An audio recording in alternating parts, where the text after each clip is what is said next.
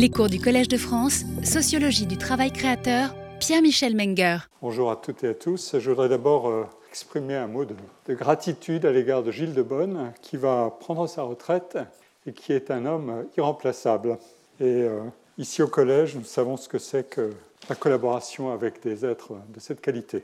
Et je le remercie très chaleureusement. Voilà, un peu d'émotion. Je pensais qu'il serait là pour mon colloque, mais non. Euh, il a droit à une retraite bien méritée. Euh, j'ai conclu euh, mon, cours précédent sur ce principe de l'analyse intentionnelle qui était proposé par, par Baxandal.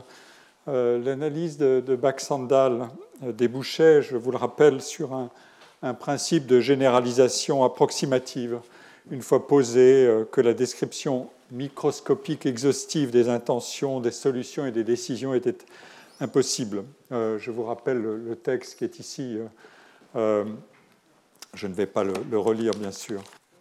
Le, fin mot de l'analyse dans, ce genre d'approche, c'est de redistribuer entre différents niveaux de conscience et d'infraconscience cette machinerie cognitive et émotionnelle qui organise l'action de l'artiste. Il y a bien sûr des problèmes à traiter, des décisions à prendre, des solutions à chercher, des flux incessants de, questions. Et rien ne nous oblige à les considérer selon le schéma habituel de, problématisation et de décision qui veut maximiser le contrôle et la rationalité de l'évaluation des solutions.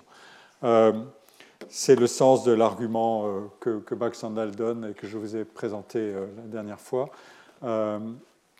je, vous redonne cette, diapositive. Je voudrais faire une toute petite remarque sur euh, euh, les, arts différents dont on doit traiter, qui ont des caractéristiques différentes, évidemment. Et euh, en vous donnant cette citation d'Eugène Delacroix, j'insiste, mais brièvement, je le referai d'une autre manière dans le cours que je consacrerai à ces questions ultérieurement. Euh, notamment à partir d'analyse de, cas, mais j'y reviendrai à la fin de mon cours. Euh, je voudrais insister sur cette idée qu'un euh, un peintre ne travaille pas comme travaille un écrivain ou un musicien. et Delacroix le dit très bien, de la différence qu'il y a, il traite de la différence qu'il y a, c'est dans son journal, entre la littérature la peinture relativement à l'effet que peut produire l'ébauche d'une pensée, en un mot, de l'impossibilité d'ébaucher en littérature, de manière à peindre quelque chose à l'esprit et de la force au contraire que l'idée peut présenter dans une esquisse ou un croquis primitif. La musique doit être comme la littérature et je crois que cette différence entre les arts du dessin et les autres tient à ce que les derniers ne développent l'idée que successivement. Voilà un problème évidemment majeur. Quatre traits, au contraire, vont résumer pour l'esprit toute l'impression d'une composition pittoresque. Même quand le morceau de littérature ou de musique est achevé Quant à sa composition générale, ce fameux problème que nous avons vu à maintes reprises l'organisation de la relation entre les parties et le tout, l'inachèvement des détails sera d'un plus grand inconvénient que dans un marbre ou un tableau. En un mot, l'à peu près y est insupportable, ou plutôt ce qu'on appelle en peinture l'indication, le croquis y est impossible, en musique et en littérature. Or, en peinture, une belle indication, un croquis d'un sentiment peuvent égaler les productions les plus achevées pour l'expression. Effectivement, le traitement différentiel de la question du non finito en peinture et dans d'autres arts est un sujet euh, évidemment euh, passionnant. Mais je ne l'explorerai pas dans le détail euh, aujourd'hui, simplement c'est une sorte d'incidente pour vous introduire la variabilité des cas et des situations en fonction de la matière même des arts avant de, quitter le, travail des, historiens d'art, et donc notamment celui de, de Baxandal, dont les sociologues sont du reste de, grands admirateurs, je voudrais évoquer une dimension qui apparaissait assez fugitivement dans les exemples que donne Baxandal, euh, des œuvres de Picasso, c'est celle des relations avec l'environnement de l'artiste. En quelque sorte, le sociologue est prié de reprendre un peu la main euh, Picasso, qui pratique euh, le cubisme analytique, collabore étroitement et échange constamment avec Georges Braque à cette époque-là. Voilà un autrui significatif, comme diraient les sociologues. Il prend pour modèle Vollard et Canveller, dont on a vu les, portraits, qui sont ses premiers marchands, mais qui sont aussi des entrepreneurs innovateurs et qui ont des idées sur la peinture. Euh, j'ai cité euh, les livres qu'ont écrits ces, marchands, les souvenirs d'un marchand de tableaux de Vollard et, aussi les écrits de Kahnweiler, Der Weg zum Kubismus, qui a été traduit ensuite, et les confessions esthétiques, les entretiens avec Picasso, un livre sur Juan Gris, euh, un fameux livre d'entretien avec Francis Crémieux sur, qui s'intitule Mes galeries et mes peintres. Euh, et je vous renvoie, je crois que je l'ai déjà fait, à, un chapitre fameux du marché de la peinture en France de Raymond de Moulin sur Canveller comme marchand entrepreneur. Euh, Howard Baker, dans son livre Les mondes de l'art, consacre un chapitre à ce qui s'appelle la mise en forme définitive de l'œuvre.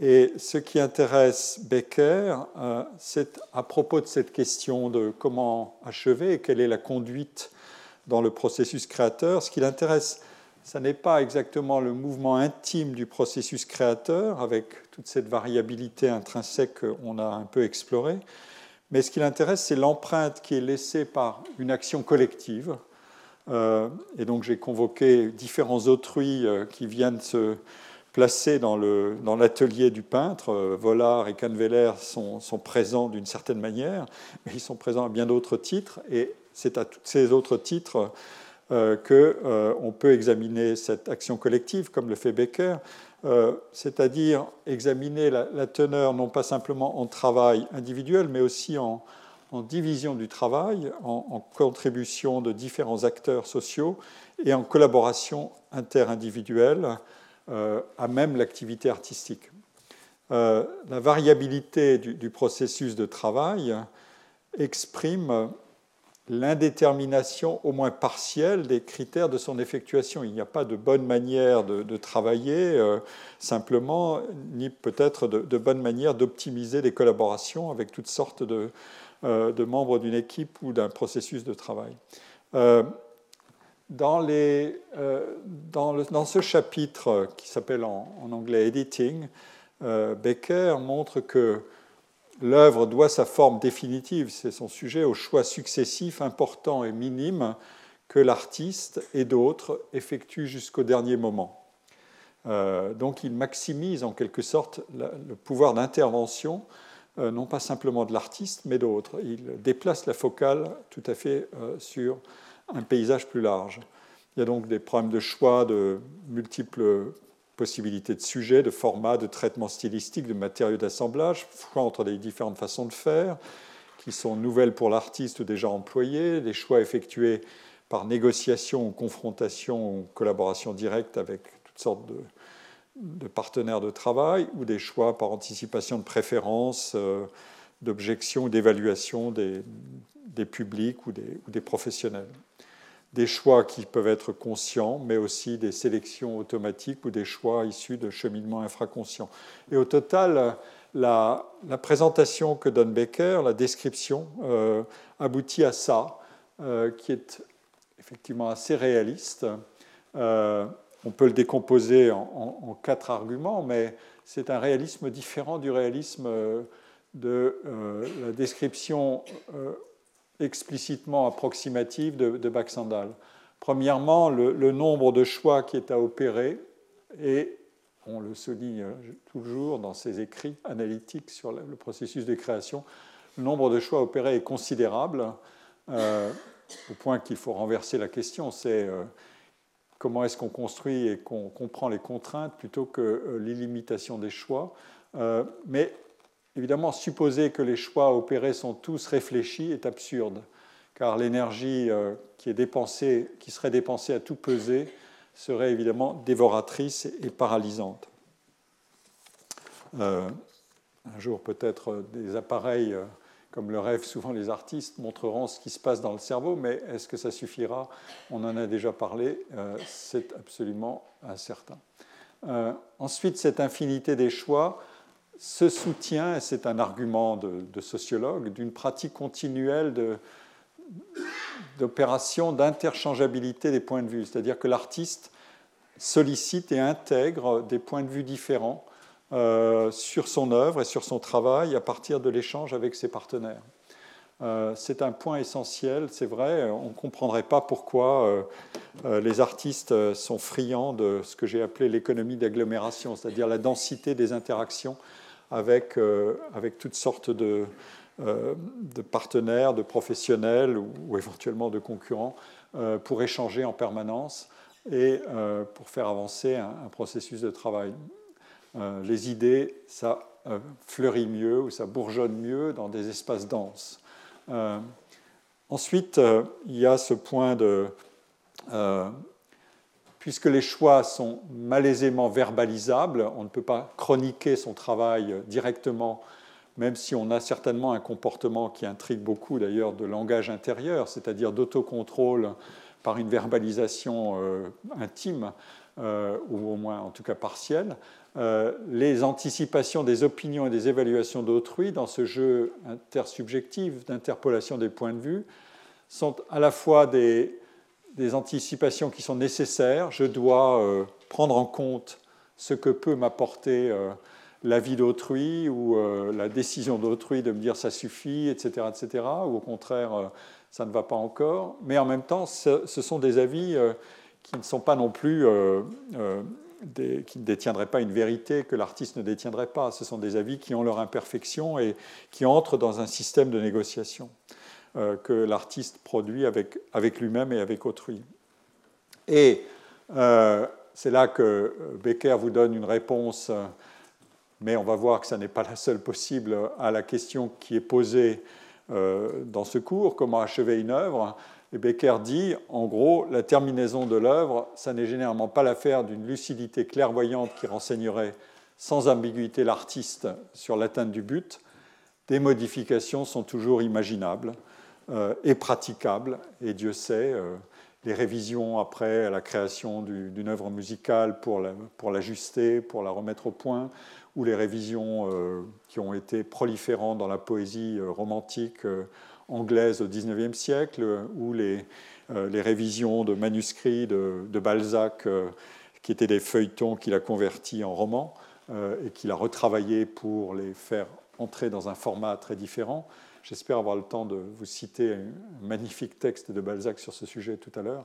en tout cas, le, les modifications sont toujours praticables et imaginables, et l'évaluation du juste point d'équilibre où l'œuvre doit s'arrêter d'évoluer, ni plus ni moins.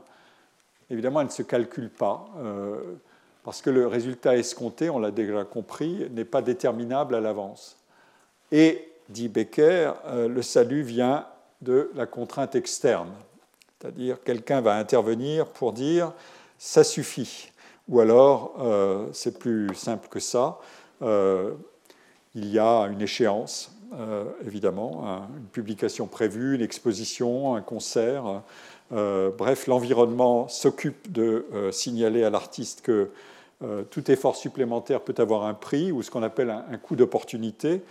si je continue à travailler sur l'œuvre, peut-être que d'abord je vais rater la date de sortie du film ou de, du concert, et que peut-être aussi, et donc ça, aura un prix, pour un film, ce sera des agios bancaires, euh, etc. Euh, euh, et, je vais peut-être aussi gâcher ma réputation, être quelqu'un qui n'est plus fiable pour tous ceux qui, ont, qui, ont des, qui, sont impliqués dans le processus qui intervient en aval de la production de l'œuvre. Donc, on voit apparaître, si vous voulez, et, et c'est un grand sujet évidemment, qui procède, qui donne lieu dans certains arts, comme le cinéma a des comptes à rebours extraordinairement précis parce que les enjeux financiers sont considérables. Euh, il y a à la fois euh, ce qu'on appelle les bibles de tournage, euh, c'est-à-dire tout ce qui doit être réglé pour ajuster tous les inputs au cours de la production du film. Et il y a comme ça un catalogue très raisonné qui est tenu par le secrétaire de production pour mettre en, pour ajuster la coopération de chacun dans les temps qui conviennent. Donc c'est à la fois un, système de coopération et un système de chronologie euh, complexe. Et il y a en même temps, euh, évidemment, le compte à rebours de la, sortie euh, qui est complexe aussi.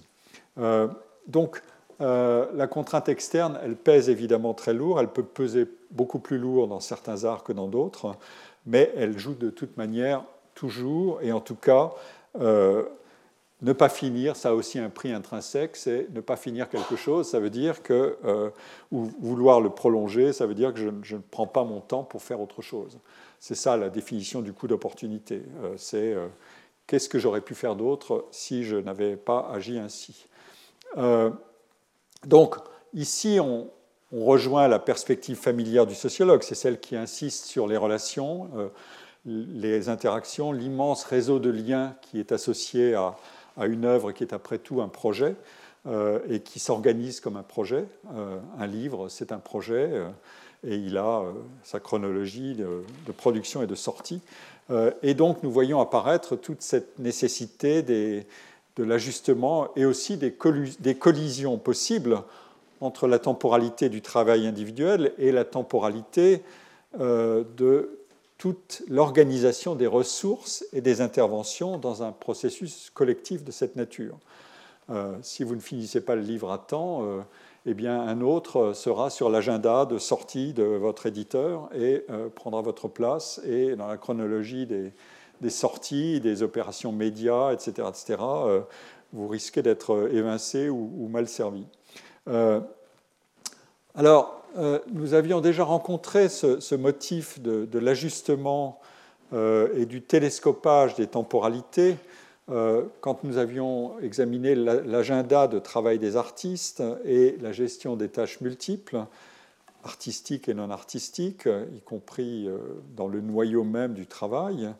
Mais est-ce que nous avons peut-être à travers cet argument de collision des temporalités, est-ce que nous n'avons pas perdu de vue euh, la nature processuelle du travail même de l'artiste qui intéresse euh, bien sûr l'historien d'art, mais qui peut aussi intéresser le sociologue, et pas de la manière dont euh, la, description qui est faite ici le présente.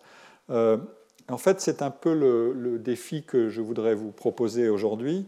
Euh, c'est d'explorer euh, ce que veut dire au juste un processus. Quelle est la sémantique de ce, de ce terme et quelle est la temporalité qu'on peut concevoir? Et je me référerai euh, en partie à, la sociologie processuelle qui a été développée dans différents courants de, de, la recherche, et par exemple par mon collègue Andrew Abbott, dont je vous ai signalé d'ailleurs qu'il sera l'invité du Collège de France euh, les 22, 24, 27 et 29 mai à 14h.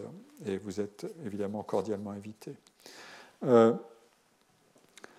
nous savons, à partir des, analyses que je présentais la semaine dernière, que, le temps de travail à même l'œuvre doit pouvoir s'approcher au moins par l'enchaînement des séquences et la concaténation des séquences euh, d'un temps architectonique, c'est-à-dire celui d'une intégration de ces séquences dans un ensemble qui se structure progressivement.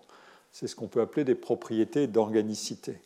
Euh, et ce temps qualifie ce qu'on peut appeler aussi, et ce que les artistes eux-mêmes appellent le travail de la forme, c'est-à-dire de cette mise en relation complexe entre les parties et le tout, et de la mise en forme, euh, cet ajustement dynamique complexe entre parties et tout dans un espace de choix potentiellement illimité. D'accord. Euh, on accepte ça, ce temps architectonique. Mais le problème, c'est quelle est la quantité optimale de temps, mais cette fois-ci chronométrique, c'est-à-dire celui des comptes à rebours dont je parlais à l'instant, euh, des agendas de tous ceux qui vont travailler avec vous. Euh, quelle est la quantité optimale de temps chronométrique ou calendaire euh, qui est nécessaire pour obtenir cette qualité d'organicité ou de, de présentisme, c'est-à-dire de sentiment d'être immergé dans un temps long, euh, qui a une qualité, une substance de temps présent qui dure. C'est un motif que je vais examiner tout à l'heure, la durée, plutôt que le, temps chronométrique. Et euh, parce que nous savons aussi qu'un temps qui a une propriété de durée, d'extension et d'élasticité, est favorable à ce qu'on appelle l'immersion et l'inventivité. Euh, d'un côté, on va dire que les créateurs et les créatrices sont pris par leur effort, et sont immergés dans leur travail, et que de ce fait, ils n'ont jamais assez de temps. Et vous verrez tout à l'heure, je présenterai d'autres données sur ce sujet. effectivement, le sentiment de l'urgence, il ne vous quitte pas beaucoup. puisque précisément le terme précis de l'effort n'est pas strictement définissable et représentable. la finalité demeure imprécise et, donc Imaginez un countdown qui n'est pas simplement quantitatif mais qualitatif. À quel moment est-ce que je vais être satisfait de l'état où j'arrive? Euh, C'est une affaire qui est beaucoup plus complexe que de faire tourner un chronomètre. Euh, on en a parlé euh, la semaine dernière. Donc, comme il est difficile de, spécifier quelque chose à partir d'un but précis, on, se met on, se met dans le flux temporel de la progression de l'effort vers le but selon ce modèle euh, stochastique et, ensembliste que j'ai décrit. Euh, et ça n'est interrompu que par euh, ce countdown quantitatif qui aligne tous les agendas de tout le monde, y compris celui de l'artiste, et qui le fixe. Mais il y a une, il y a une collision. Et évidemment, de l'autre côté, comme je l'ai dit tout à l'heure, le temps social et même le temps individuel ne peuvent pas se satisfaire de ce temps indéterminé dans lequel l'artiste peut éventuellement se complaire, parce que euh, la vie sociale, celle de l'artiste, mais celle de tous les autres avec qui il travaille, elle a ses impératifs, euh, notamment chronométriques. Euh, et, donc, le mieux qu'on puisse imaginer, c'est d'enchasser des, des, temps durés, en quelque sorte, guillemets, enfin, tirés durés, dans des temps chronométriques. Des plages, en quelque sorte, pour trouver le bon équilibre dans cette euh, approche du je n'ai jamais assez de temps et pourtant nécessairement je suis contraint. mais si je vais trop loin dans le jamais assez, je risque de basculer non pas simplement dans euh, le plaisir de, continuer parce que euh, j'y trouve un, intérêt intrinsèque, mais je risque de basculer dans une situation très destructrice qui est de développer euh, un perfectionnisme stérilisant et un culte de l'inachevabilité des œuvres. Et les artistes adorent jouer d'ailleurs avec ça. Il y a, a je pense, plus d'un livre qui, est titré Les livres que je n'ai pas écrits ou euh, pourquoi je n'ai pas écrit ce livre? Enfin, on peut jouer avec ça à l'infini. Euh, et donc, euh, on, va essayer de frotter ces deux temps l'un contre l'autre et voir ce que, ça, ce que ça peut vouloir nous dire. alors, pour entrer dans cette compréhension processuelle de la temporalité du travail, je vous propose deux conceptions du temps. D'un côté, le temps est une est une simple série de points ou de moments. Euh, ce temps est organisé dans un ordre simple de, séquences, de dates et de moments, selon une relation avant-après. Euh, un point précède celui qui, lui succède. Euh, ça, c'est une vision numérique du temps, ou chronométrique du temps, si vous voulez. Et Aristote l'exprimait déjà dans, sa physique lorsqu'il écrivait que le temps, c'est le nombre du mouvement selon l'avant et l'après. Donc euh, à chaque instant, euh, quelle que soit la période, vous savez euh, ce qui va, enfin, que, vous êtes dans un temps qui est précédé d'une seconde et, suivi d'une autre seconde ou minute ou heure, etc. De l'autre côté, ça c'est le temps numéro un, c'est le temps de clock time, comme on peut dire, le temps de, la montre ou de l'horloge. De l'autre côté, on peut prendre l'un des points euh, en question, euh, ou l'un des moments de cette série, euh, qui est logiquement ordonné, et ce point, ou ce moment, est considéré comme incarnant un moment présent autour duquel se déploie un passé et un futur. autrement dit, on le dote d'une mémoire et d'un horizon. et dans ce cas, le temps qui s'écoule peut être saisi comme une succession de moments euh, complexes. Euh, ils ont gardé quelque chose du temps qui est passé euh, et ils ont évidemment une direction et ils doivent absorber toutes les informations qui sont contenues dans ce qu'on peut anticiper d'un futur. Et la machine humaine est une machine à probabiliser le futur en permanence, à tout instant, ne serait-ce que pour se protéger de tous les risques qui peuvent arriver. C'est sa constitution biologique. et psychologique. Et pour clarifier le propos, je vais reprendre un, exemple que cite d'ailleurs Abbott dans son livre Processual Sociology, dans le chapitre 6. Il s'appuie sur le travail d'un philosophe américain célèbre pour un article au moins, mais pour d'autres aussi, mais un article qui a en quelque sorte été le déclencheur d'une conception analytique anglo-saxonne de, la temporalité euh, qui rivalisait en partie avec la conception européenne ou continentale, maintenant il faut dire continentale avec le Brexit, euh, euh, continentale de, de, la philosophie, qui est la conception phénoménologique, euh, par exemple de Husserl dans les leçons sur la conscience intime du temps, euh, un, fameux livre euh, que, je, vous recommande de, lire attentivement, mais aussi pour le mettre en balance avec cet article qui s'appelle The Unreality of Time, qui est paru en 1908. Et ce philosophe, John Ellis McTaggart, euh, a proposé une, distinction euh, à propos du temps entre deux séries temporelles, la série A et la série B. Euh, dans la, série A, je peux dire par exemple que cet article a été publié il y a 111 ans, qu'il a été écrit donc en, 19, ou je peux dire qu'il a été écrit en 1908. Dans le premier cas, si je dis euh, il a été écrit il y a 111 ans, euh, tout le monde ici, à cet instant, peut retrouver cette date de 1908, puisque chacun sait que nous sommes en 2019. Mais euh, si ce cours est écouté dans deux ans ou dans 100 ans, on ne sait jamais, et qu'aucune information n'est donnée sur la date à laquelle ce cours a été délivré, Autrement dit, le point du temps dans lequel se situait le locuteur, le cours prononcé et son auditoire, vous-même, il sera impossible de déterminer la date exacte euh, de euh, euh, la profération de ce cours.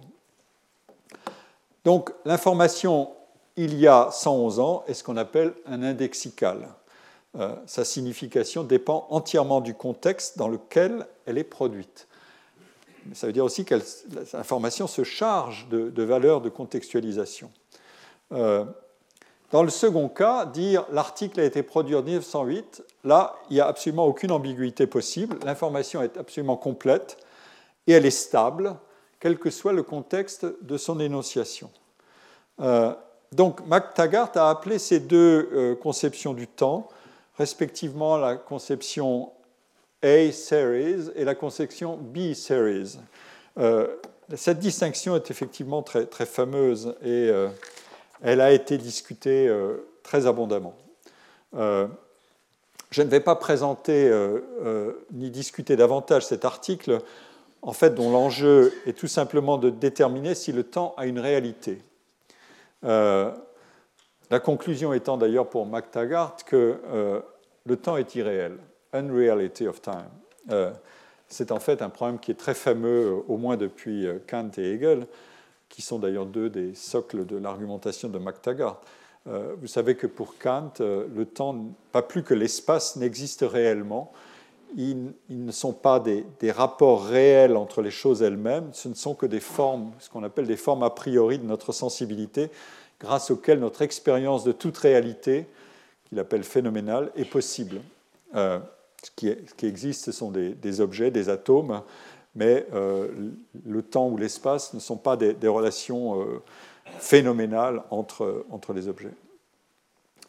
Et si je reprends la, présentation que je faisais dans le cours précédent du processus de travail à même l'œuvre et de son caractère intentionnel, dirigé, ordonné à la résolution de problèmes, mais ni simplement propulsif, ni simplement finaliste, je peux le décrire en quelque sorte de l'extérieur si je donne des dates du début et de fin du travail.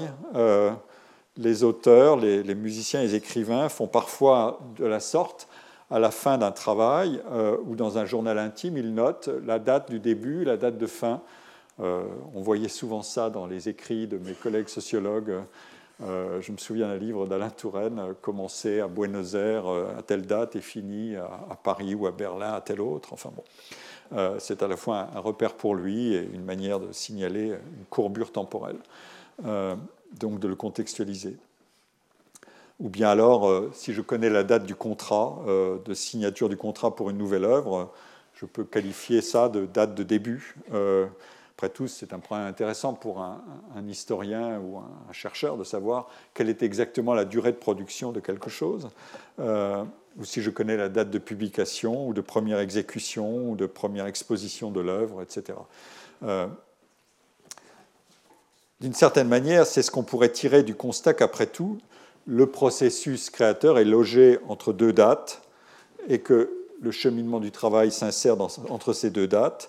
Euh, et que, puisque l'analyse de ce processus est tellement complexe et tellement hypothétique, on peut se fier tout simplement à des dates euh, qui sont euh, des bons repères.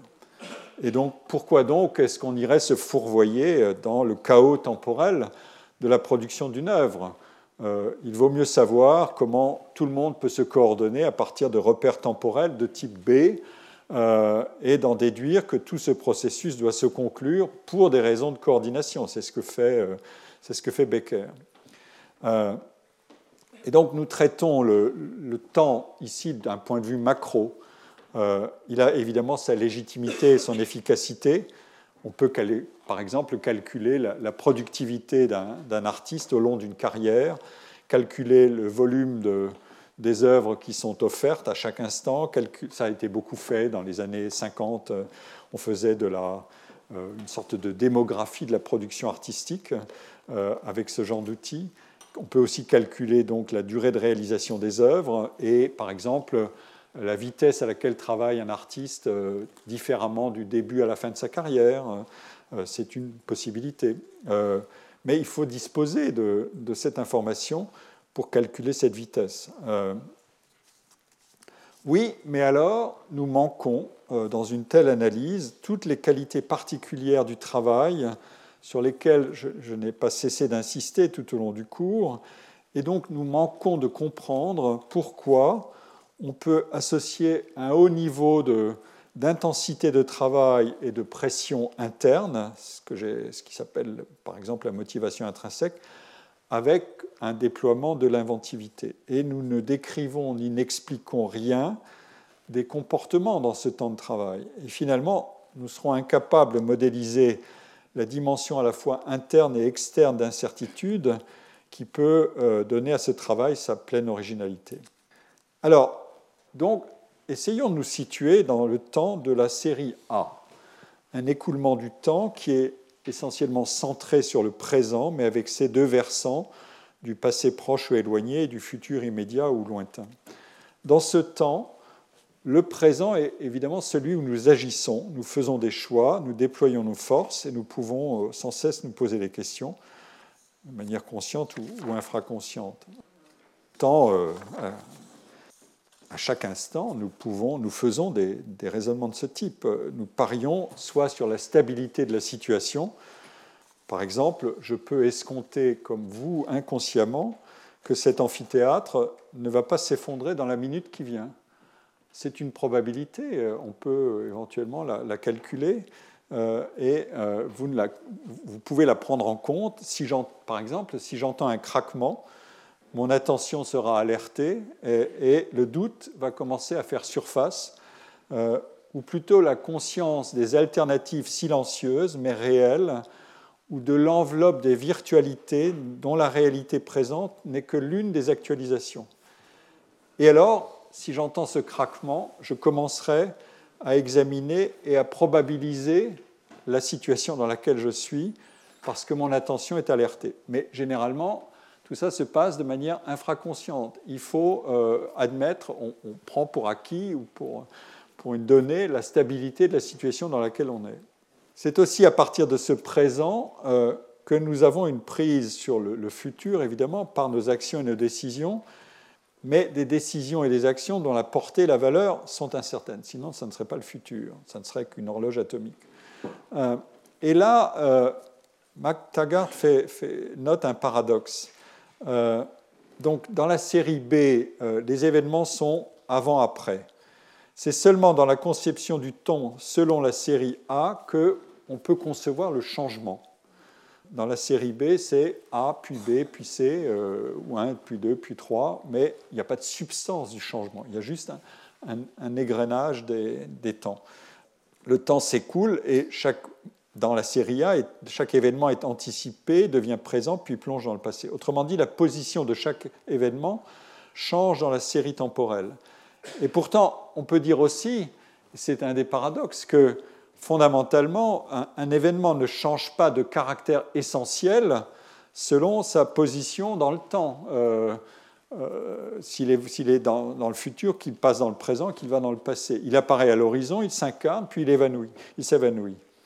Mais cet événement n'a pas changé substantiellement.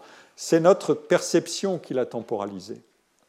Alors, il y, a, des débats innombrables aujourd'hui, je vous en ferai euh, grâce, mais je vous incite à aller les regarder pouvez consulter le Handbook of Philosophy of Time et vous verrez qu'il y a des philosophes qu'on appelle des présentistes ou des possibilistes qui voient dans le temps de la série A quelque chose qui n'est pas une simple construction perceptive, mais un, temps réel et objectif.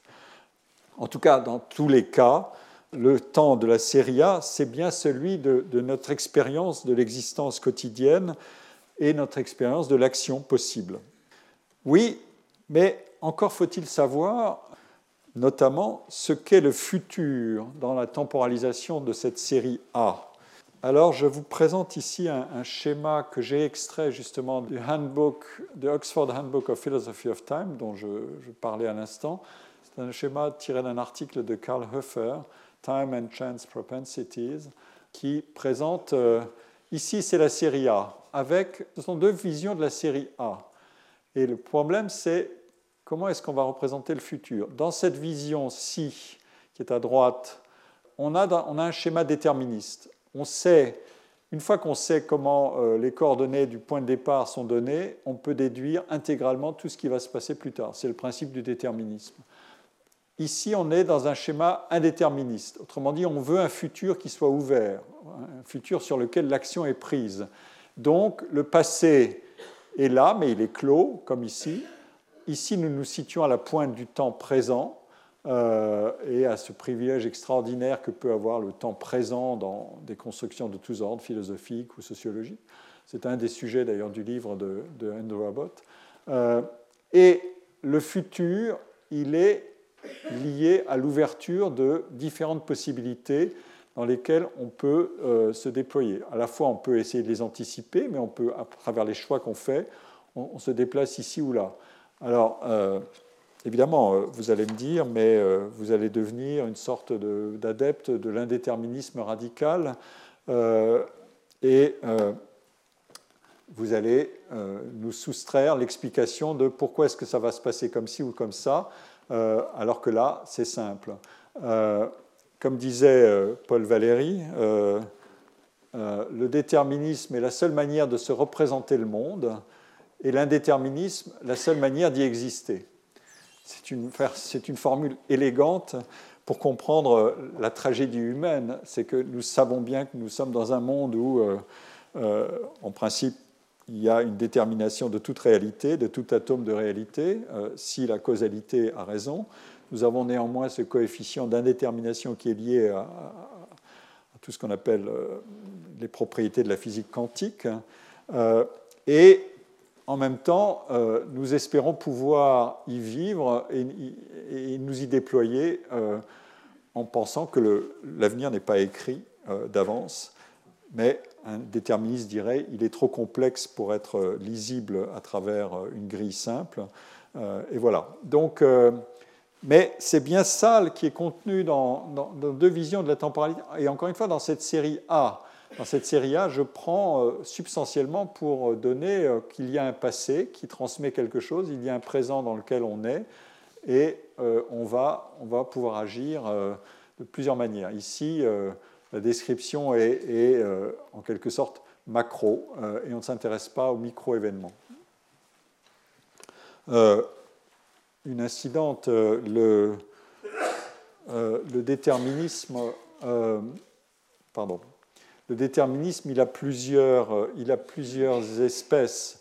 je ne développe pas ici, mais regardez par exemple les travaux de Guy Grenzer et, ses collègues co-auteurs dans un livre formidable qui s'appelle The Empire of Chance. On peut disposer d'un déterminisme métaphysique, d'un déterminisme épistémologique, scientifique, méthodologique ou efficace. Euh, pour dire simplement ce qu'est un, déterminisme efficace ou effective, c'est ce mot euh, impossible à traduire, il demande à ce qu'on opère simplement à différents niveaux de théorisation et euh, le déterminisme valant pour l'un mais tolérant le recours à des hypothèses non déterministes pour l'étude d'autres niveaux des phénomènes considérés. C'est un peu ce que, ce que je suggère à travers ce schéma ici à gauche. Euh, et c'est vrai que ce, schéma de gauche correspond bien à ce que nous apprenons de cette description que donnait euh, Baxandal, je, vous la redonne ici, euh, toute cette opération de mentale et pratique de choix avec des intentions innombrables, d'innombrables moments intentionnels qui se déploient, mais qui ne se déploient pas dans une direction rectiligne, euh, il peut y avoir, euh, dit-il, des foules de décisions, mais aussi de refus, de décisions négatives et des bifurcations. Euh, voilà. Et c'est bien ça que nous avons en tête quand nous regardons comment les choses peuvent se passer dans un processus de travail. Donc, de cette petite exploration, à partir de cette distinction de, de MacTaggart, je vais retenir que nous devons trouver une conception du temps, une conception processuelle du temps, qui est les caractéristiques suivantes. Premièrement, la dynamique temporelle, elle est intégratrice, c'est-à-dire que chaque moment présent est gros d'un passé mémorisé et d'un futur dont on peut anticiper des éléments plus ou moins précisément. Euh, le passé et le futur sont là-dedans, puisque euh, je retiens ce que j'ai fait tout à l'heure pour pouvoir décider ce que je vais faire maintenant et euh, agir sur un schéma général qui peut-être se modifie à mesure, c'est même ça le principe, à mesure que je continue à travailler. Donc il y a cette dimension d'intégration, c'est presque une application à la temporalité de cette idée d'architectonique de, la relation entre le, le tout et les parties. C'est pour ça que j'ai parlé d'un temps architectonique tout à l'heure. Donc, ça, n'est pas une temporalité organisée selon des relations sérielles entre des points euh, successifs et entièrement disjoints et équidistants les uns des autres. Une seconde, puis une seconde, puis une seconde, ou minute, etc., euh, qui sont disjoints et qui sont euh, équidistants. Deuxièmement, j'ai besoin d'une temporalité qui est hétérogène, c'est-à-dire les moments sont chargés de décisions de quantités variables et de mouvements de retour en arrière, euh, de contrôle et d'avancée. Et la perception du temps passé à travailler peut entretenir de ce fait une relation extrêmement élastique avec le temps chronométrique. Le temps ressenti dans le travail n'est pas le simple temps chronométrique. Euh, ce qu'on peut résumer par event time contre clock time.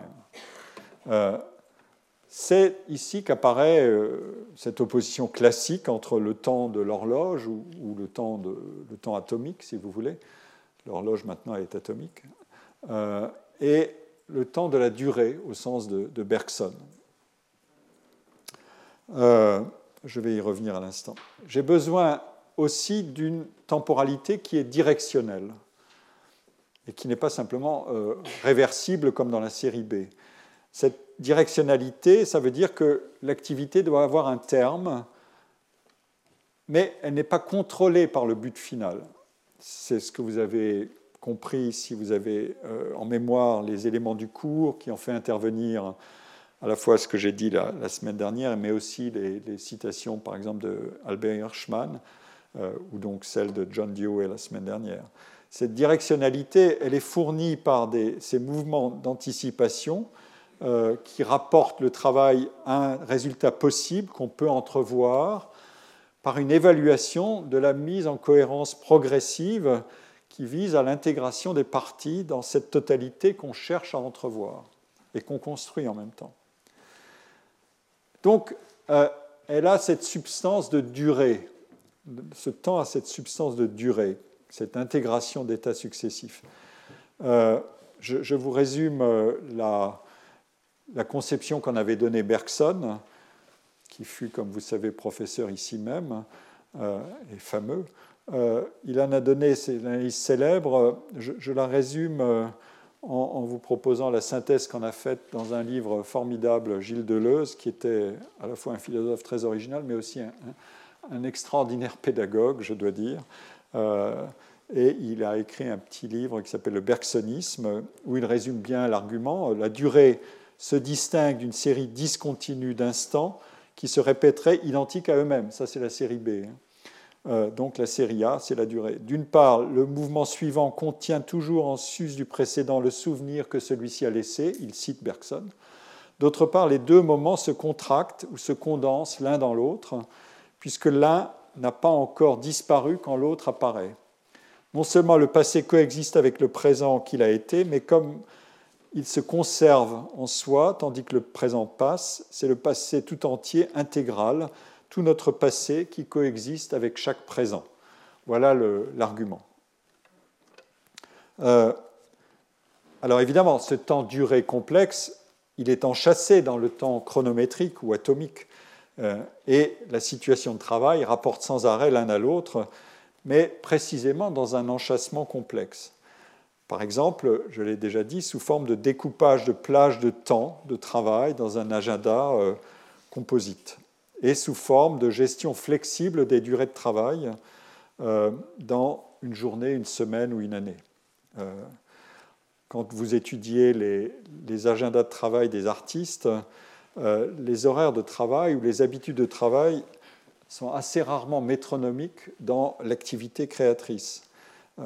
Et, précisément l'autonomie qui est si chère aux artistes, mais pas seulement aux artistes, à, à tous ceux qui espèrent euh, pouvoir euh, accomplir leur travail avec une, liberté suffisante pour lui donner suffisamment de sens. Cette autonomie, c'est aussi celle de la, non-suggestion à une technologie euh, de contractualisation du travail, du travail dû ou contrôlable. on ne verra pas souvent un artiste aller pointer ou se soumettre à une législation quelconque de son temps de travail. C'est même une des raisons pour lesquelles les artistes sont souvent des indépendants. Euh, ou alors faire valoir ses droits à congé, sauf sous une forme très particulière, qui est d'ailleurs celle qui m'a permis d'explorer euh, en considérable détail euh, le travail contractuel des artistes dans le secteur des spectacles, c'est que les congés sont monétarisés. Au lieu de déclarer et de prendre des congés obligatoirement, comme dans un travail euh, euh, salarié classique, les euh, artistes des spectacles et les techniciens, les cadres, etc., ce qu'on appelle les intermittents du spectacle en France, obtiennent l'équivalent monétaire de leurs congés. Mais ils ne prennent pas les congés en question parce que personne n'est là pour leur dire, là, puisqu'ils ont beaucoup d'employeurs possibles et des contrats qui sont éventuellement très courts et discontinus, euh, ils, obtiennent l'équivalent monétaire des congés. Autrement dit, l'employeur leur paye un, supplément de, salaire qui correspond à cette compensation des congés qu'ils peuvent prendre et qu'ils ne prennent en tout cas pas dans des conditions euh, classiques euh, du contrat salarial. Donc l'enchassement des deux temps est, complexe dans l'agenda des, professions de création, des professions artistiques. Alors, pour cerner encore un peu mieux pourquoi cette conception de la temporalité peut varier euh, selon la nature de l'activité exercée? Euh, après tout, dans un agenda de travail euh, des artistes, on l'a vu, il y a pas mal de tâches différentes. Et donc, elles ont toutes des gestions temporelles propres. Je vais faire un bref détour par l'analyse sémantique des verbes d'action et d'état je l'emprunte à, des travaux en langue anglaise, mais vous verrez que c'est assez simple à maîtriser.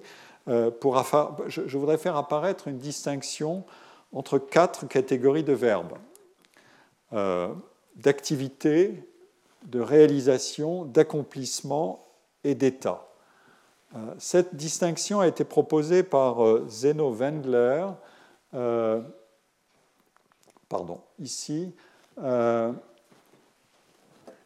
un philosophe américain du langage qui a écrit un article intitulé Verbs and Times, qui, est paru en 1957.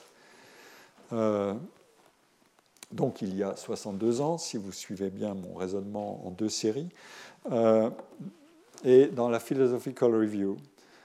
Et pour aller plus vite, j'emprunte euh, un résumé de, l'article et sa discussion d'ailleurs à un texte excellent d'un philosophe qui s'appelle Alexander Mouralatos, euh, l'article s'intitule Events, Processes and States, qui est paru en 1978 et qui est paru dans Linguistics and Philosophy.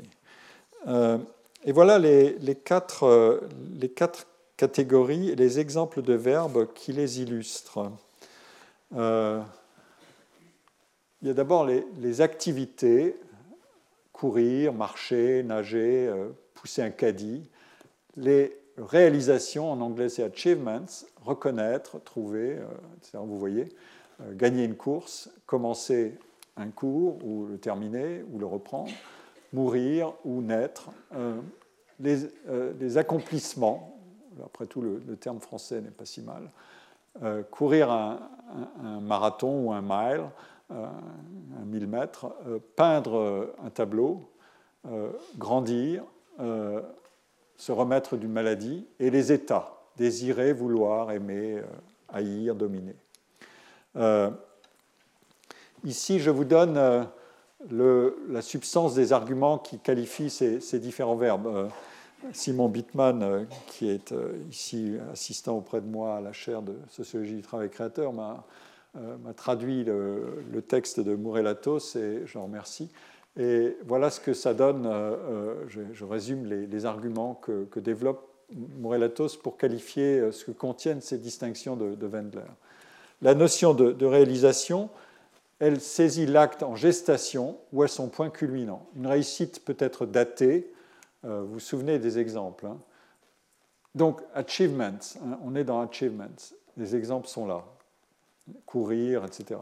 Donc la réalisation saisit l'acte en gestation. Une réussite peut être datée, une réalisation plutôt, peut être datée, placée indéfiniment sur un intervalle de temps, mais elle ne se réalise jamais à travers ou le long d'un intervalle. Une réussite prend du temps, mais elle, ne traverse pas le temps avec cette substance de durée complexe que j'ai évoquée tout à l'heure.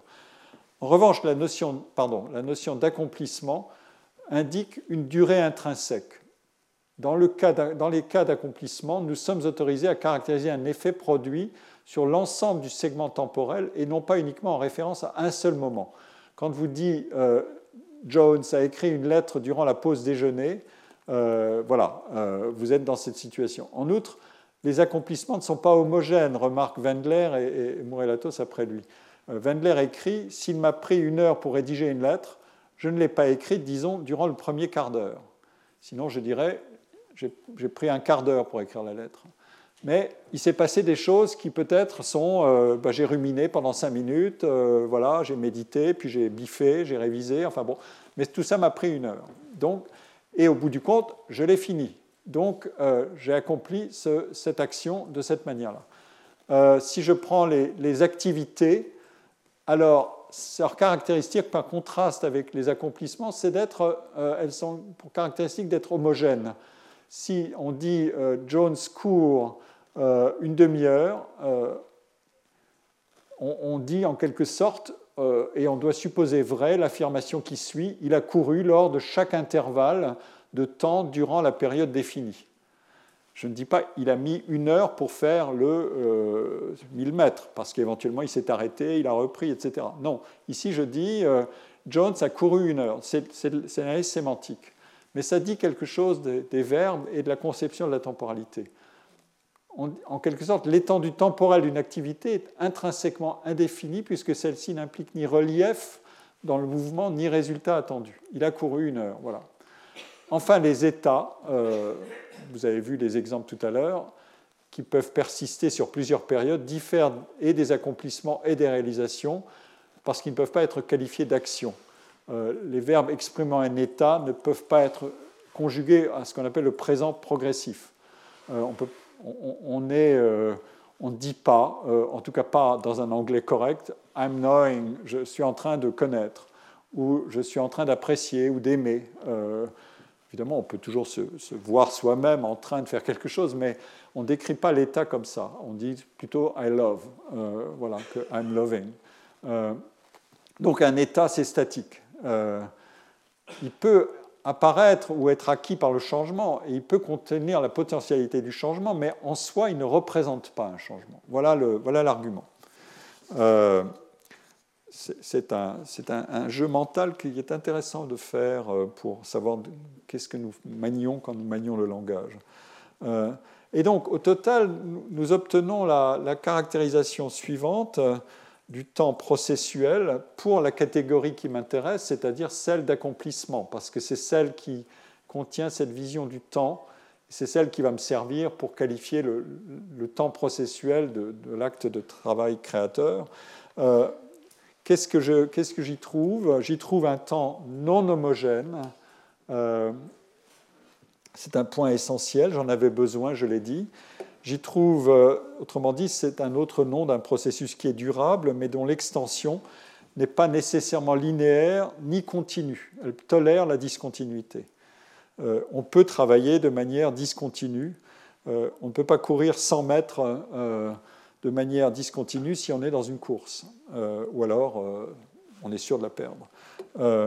ou alors en faire 20 mètres aujourd'hui et 50 mètres demain pour dire j'ai couru 100 mètres. Ou alors on parle d'autre chose que de courir une course. Euh, et c'est aussi un, un temps avec une butée, un terme. Il faut bien que ce, processus s'achève sur un résultat, mais encore une fois, le résultat n'est pas prescrit euh, comme le terme euh, d'une situation contractualisable simplement. en tout cas, il faut qu'il y ait un terme. Alors, je vais maintenant insister sur cette sur cette valeur de, euh, de non-homogénéité du temps dans la situation d'accomplissement pour faire apparaître euh, en fait les deux temporalités qui, qui entrent en, collision. Euh, d'un côté, puisque le processus a une directionnalité et une épaisseur temporelle, il faut bien qu'il ait un terme. Mais ce terme, l'artiste peut travailler à rendre le contenu et le cours du développement de ce temps flexible ou indéterminé aussi longtemps que possible ou souhaitable pour maximiser ou espérer maximiser la valeur d'invention de son travail.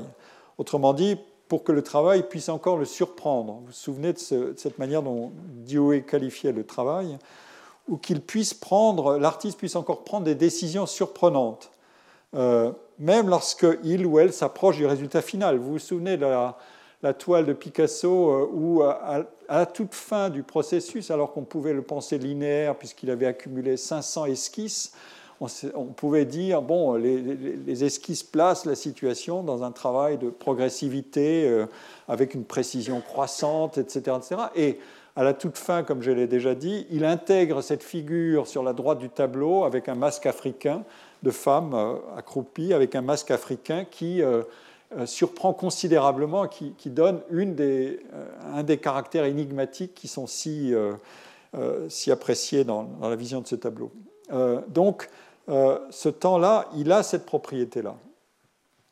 Mais nous savons aussi que le temps est une ressource rare et que l'emploi de cette ressource a, comme je l'ai dit, un coût d'opportunité, puisqu'on aurait pu faire autre chose si on l'avait utilisé autrement. Et puis l'artiste, comme je l'ai dit, travaille en mode projet et toutes sortes de gens doivent se coordonner avec lui. Et, de ce point de vue-là, euh, la butée, c'est la deadline. Là, le premier usage du temps, euh, dans l'accomplissement, ce temps d'accomplissement, c'est donc celui du moment présent qui est inscrit dans un temps duré, qui est éventuellement dilatable, euh, dans lequel on agit et on avance, mais sans se laisser tyranniser ou contrôler par le terme. Euh, et il a reçu euh, une, définition, une qualification, une caractérisation euh, dans un travail qui est célèbre d'un psychologue qui s'appelle, dont j'ai déjà cité le nom complexe, mais une fois qu'on l'a mémorisé, ce n'est pas un problème, qui s'appelle Mihai Csikszentmihalyi. Et le livre euh, s'intitule Flow.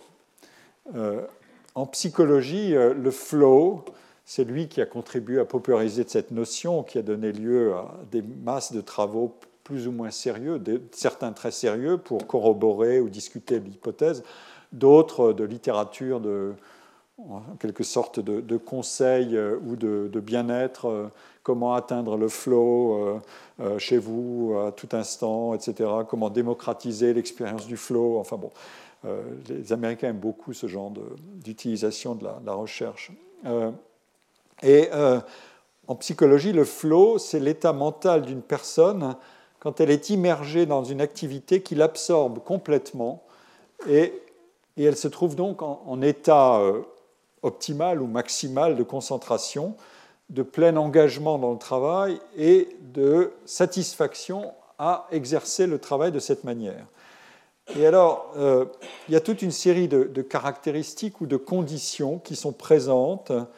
Euh, je, oui, j'oubliais de le dire, mais c'est un, des points que discute notamment Abbott dans son chapitre 6 de son livre Processual Sociology. Il, il prend l'exemple du flow comme pour insister sur qu'est-ce que ça veut dire de, contraindre la sociologie à aller regarder le, moment présent. D'habitude, en sociologie, on peut dire euh, vos, origines sociales vous prédestinent à telle ou telle trajectoire dans le monde, ou euh, une fois que je sais d'où vous venez, quelles études vous avez faites, et éventuellement quelles sont vos préférences, je peux décrire euh, avec une probabilité non nulle euh, euh, la, trajectoire qui sera la vôtre dans le, temps qui vient. Ça, c'est ce qu'on appelle le General Linear Model, le modèle linéaire général, où euh, les sociologues qui font de la macro-sociologie aiment, pratiquent ça. en termes de chances de mobilité sociale, de, de, destin scolaire, etc., etc. Et toute cette architecture est liée à, une, en quelque sorte, une annulation du temps. C'est un temps de série B, si vous voulez n'est pas pour euh, décrier euh, le travail de ses collègues, mais, puisque j'en fais aussi, mais euh, de série MacTaggart B, bon, pour compliquer les choses. Et, et Abbott, lui, il veut connaître ce qu'est la substance de la série A. Et, et pour ça, il faut aller regarder ce qu'il y a dans le présent. Et est-ce que ça a un sens de creuser cette idée du présent? Et il se sert précisément de, de cet article de Mihai Csikszentmihalyi, j'adore maintenant le prononcer ce nom, euh, qui s'appelle Flow, the Psychology of Optimal Experience.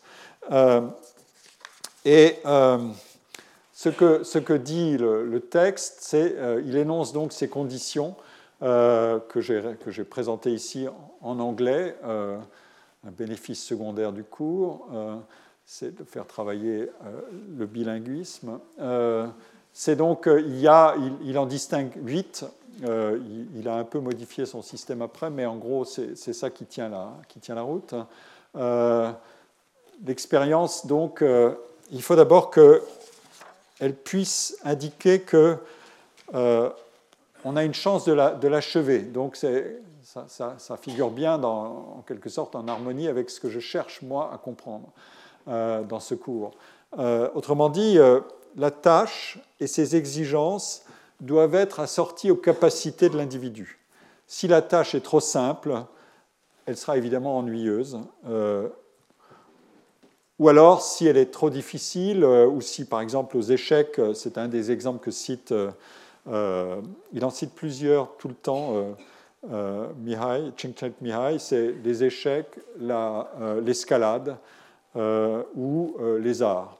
Euh, mais par exemple, aux échecs, si votre adversaire est trop fort, eh bien, l'anxiété et le découragement vont s'installer. Autrement dit, vos, qualités à vous ne suffisent pas pour vous placer dans une situation d'expansion bénéfique du temps et de la concentration. C'est déjà joué d'avance, votre concentration ne vous servira pas à grand-chose. Donc, il faut un bon équilibre entre les défis posés par l'activité et les compétences dont on sait qu'on dispose ou dont on pense qu'on dispose euh, pour que se réalise cette situation du flow. Euh, et c'est à cette condition qu'on peut achever la tâche, mais aussi l'achever dans cette condition euh, d'immersion productive. ensuite, il faut qu'on soit capable de se concentrer sur ce qu'on fait. et cette idée, c'est celle en quelque sorte d'une immersion telle que on cesse d'avoir une conscience de séparation entre ce qu'on est et ce qu'on fait. On est intégralement immergé dans, ce qu'on est en train de faire. Euh, le danseur, comme le dit euh, Csikszentmihalyi, euh, le danseur qui est concentré sur euh, le mouvement qu'il doit faire ou la figure qu'il doit réaliser, qui est complexe, c'est un art extraordinaire, tout de même. Mémoriser dans une chorégraphie tous les gestes euh, qu'on doit réaliser, toutes les figures qu'on doit réaliser sur une heure, une heure trente ou plus euh, dans un ballet, euh, évidemment, c'est à la fois la mémoire du corps, mais c'est aussi quelque chose qui fonctionne à condition que vous soyez totalement et, vraiment concentré. ou alors le, grimpeur qui lâche prise avec son rocher, pardon, qui lâche prise, qui ne fait qu'un avec son rocher et qui euh, qui en quelque sorte se débarrasse d'une sorte de réflexivité encombrante. Est-ce que je suis bien en train de faire ce qu'il faut? Bien sûr qu'il faut, mais euh, se concentrer là-dessus, mais à un moment donné, il faut, euh, il faut se libérer de la, réflexivité trop métronomique. le, troisième, le troisième point, c'est il faut qu'il y ait des, des, buts qui soient assez clairs. pourquoi est-ce que je suis en train de faire ça? Et aussi, quels sont les, retours que je vais avoir, les, feedbacks. Euh, donc, euh, est-ce que la progression que je réalise dans mon travail, elle, euh, correspond effectivement à quelque chose que je souhaite faire et, aussi aux, échanges que je peux recevoir sur la manière dont, dont je le réalise et pour réajuster éventuellement ce que je suis en train de faire en permanence. Autrement dit, on n'est pas non plus simplement dans une sorte de bulle, mais euh, on intègre le feedback. les actions en question supposent ça. Euh, les, tâches qu'on doit réaliser supposent de pouvoir bénéficier de ça. Euh, alors, il ajoute qu'on on oublie à travers ce genre d'expérience le reste du monde, les soucis, les frustrations de la vie quotidienne, une sorte de, de construction euh, euh, d'un monde particulier, d'un moment. C'est pour ça qu'on peut parler de présentisme, si vous voulez, une sorte de dilatation du temps euh, dans ce moment-là, qui écarte ou qui met à l'écart les autres temps du monde. il y a l'idée que ça permet d'avoir un sentiment de, de, contrôle sur son travail. C'est un motif qui est très présent, vous vous souvenez, dans ce que j'ai dit sur la valorisation du travail, à quelles conditions est-elle possible euh, Il faut évidemment avoir le sentiment qu'on contrôle euh, son action et qu'on le contrôle dans un schéma, euh, qu'on ait une, idée d'un arc intentionnel complet sur, le, sur l'activité, même si on ne peut pas la, la, contrôler intégralement à chaque instant, mais qu'on ait le sentiment d'être en contrôle de son, de son activité. il y a l'idée que le, soi doit, d'une certaine manière, se, mettre en, retrait. Euh, c'est ce qu'on dit souvent, euh, par exemple, dans le sport. Euh, si vous réfléchissez trop à beaucoup, vous, allez, vous allez rater. il faut, c'est pour ça que j'emploie ce mot, il faut lâcher prise, d'une certaine manière, se libérer de, calculs trop, trop instrumentaux ou trop utilitaires. Si je déplace ma raquette de telle ou telle manière, bien sûr qu'on va essayer, mais il faut que ça se fasse dans un, dans un flux continuel euh, dans lequel l'image de soi, en quelque sorte, se, met en, retrait. Euh, euh, c'est d'ailleurs cette affaire-là, c'est ce qui vous explique en partie pourquoi les artistes, et pour citer encore Picasso, cherchent à comprendre comment ils travaillent. Picasso voulait qu'on le filme pour, pour, savoir ce qui se passait. Et précisément parce que euh, il, ne contrôle pas, il, contrôle son, tout, son processus de travail, mais il, ne peut pas contrôler la, manière dont son, son, moi, son self, euh, en quelque sorte, fonctionne. Euh, et il vaut mieux qu'il ne le contrôle pas. Sinon, il, ne se procurera pas les bénéfices de cette situation de flow. et enfin, il y a l'idée que et je l'ai déjà dit, la, durée du temps est, modifiée. Euh, les heures peuvent, euh, passer à, se transformer en minutes et, les minutes peuvent s'allonger comme des heures. Euh, c'est une expérience que, vous faites qui est facile à, comprendre parce que nous faisons tous ce type d'expérience une fois que nous sommes totalement immergés dans quelque chose. Donc, qu'est-ce que nous pouvons retenir de tout ça? Nous pouvons retenir que le temps tel que je l'ai exploré, le temps du travail à même une œuvre, il peut s'approcher, au moins par séquence, de ce temps euh, architectonique et, immersif, euh, ou de, complétude ensembliste, si vous voulez. Euh, alors, évidemment, c'est ce que recherche l'artiste par, par, instant et par moment, et dans ce présent dense. Mais alors, comment cette qualité de flow ou de présentisme peut-elle s'insérer dans un, temps chronométrique ou calendaire? Si vous, pensez que vos minutes vont durer des heures, autour de vous, euh, les heures sont les heures et les minutes sont les minutes et, les jours sont les jours. Euh, euh, donc, il y a un rappel au réel. Comment réunir les deux temps? Que produit donc le, repère de la butée temporelle dont j'ai parlé, qui est nécessaire, euh, de la deadline dans le travail? Qu'est-ce qu'il produit sur le temps de ce moment présent? Et le temps de la deadline, c'est précisément celui d'une au lieu de vous mettre dans un présent qui se déploie, le temps de la deadline, il fait l'inverse. Il vous place à la fin, il vous dit maintenant le compte à rebours doit commencer. Donc il vous rétro-projette dans le temps. Alors que vous, dans votre expérience du temps, du moment présent, euh, vous avancez d'une manière euh, euh, qui est substantiellement complexe, mais avec un sentiment d'avancer et non pas d'être contraint par le terme de manière stricte.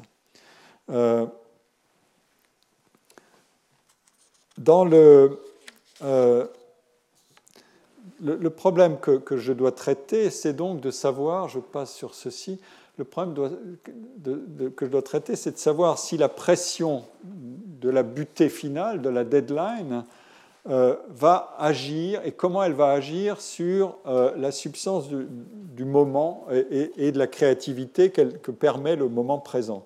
Autrement dit, comment est-ce que je vais composer les différents temps? Comment est-ce que le temps événement va entrer en association ou en conflit avec le temps chronométrique? Et qu'est-ce que nous dit la recherche à ce sujet?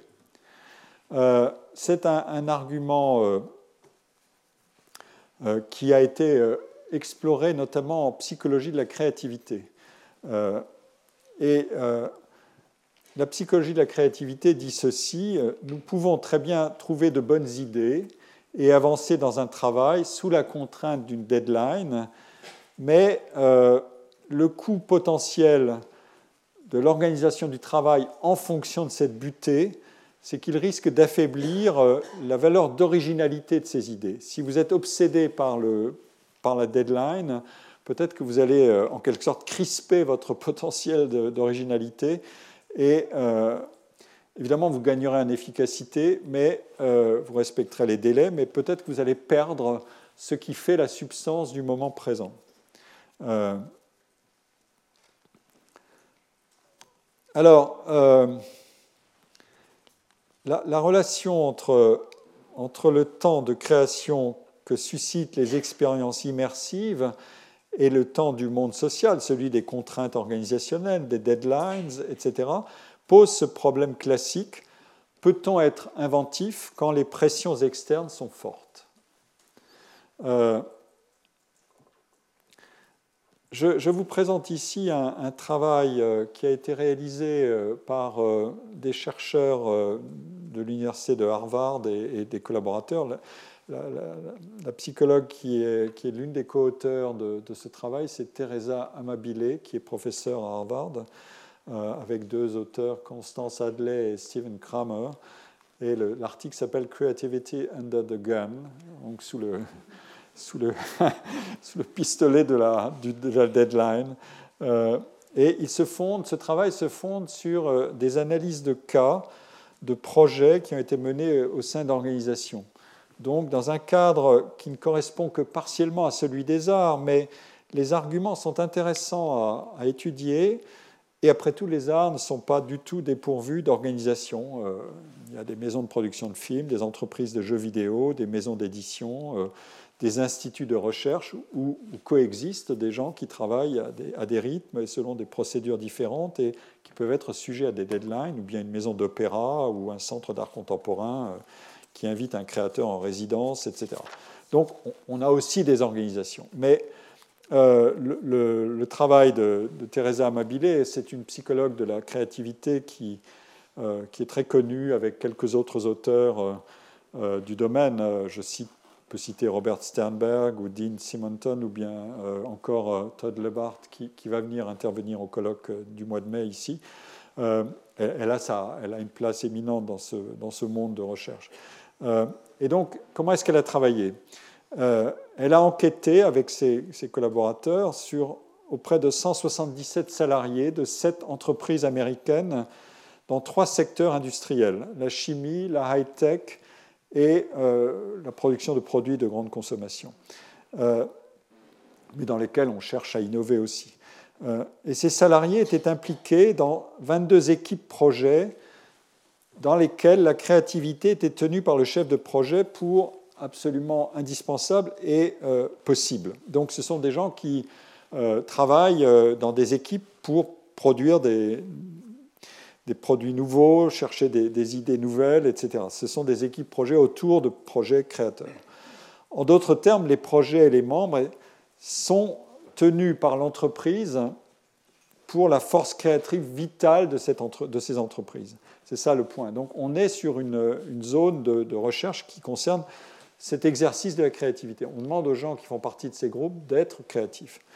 Euh, et le, dispositif original de cette recherche, c'est que euh, on enquêtait sur la base d'un questionnaire. On ne va pas évidemment demander aux gens est-ce que vous êtes créatif ou pas, euh, mais ça c'est malheureusement la tendance aujourd'hui de, beaucoup d'enquêtes d'opinion.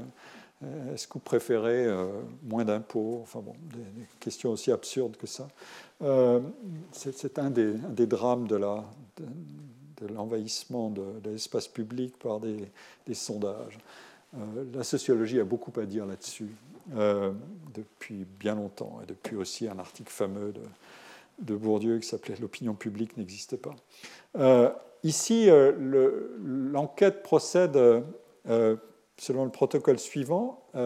chacun des individus qui ont été enquêtés, les 177, remplit un questionnaire à la fin de chaque journée de travail, tout au long de la durée du projet. Donc il y a, un peu d'énergie qui y est mise. Hein. Et une des, questions concerne l'évaluation qu'il faisait de la pression au travail ressentie chaque jour.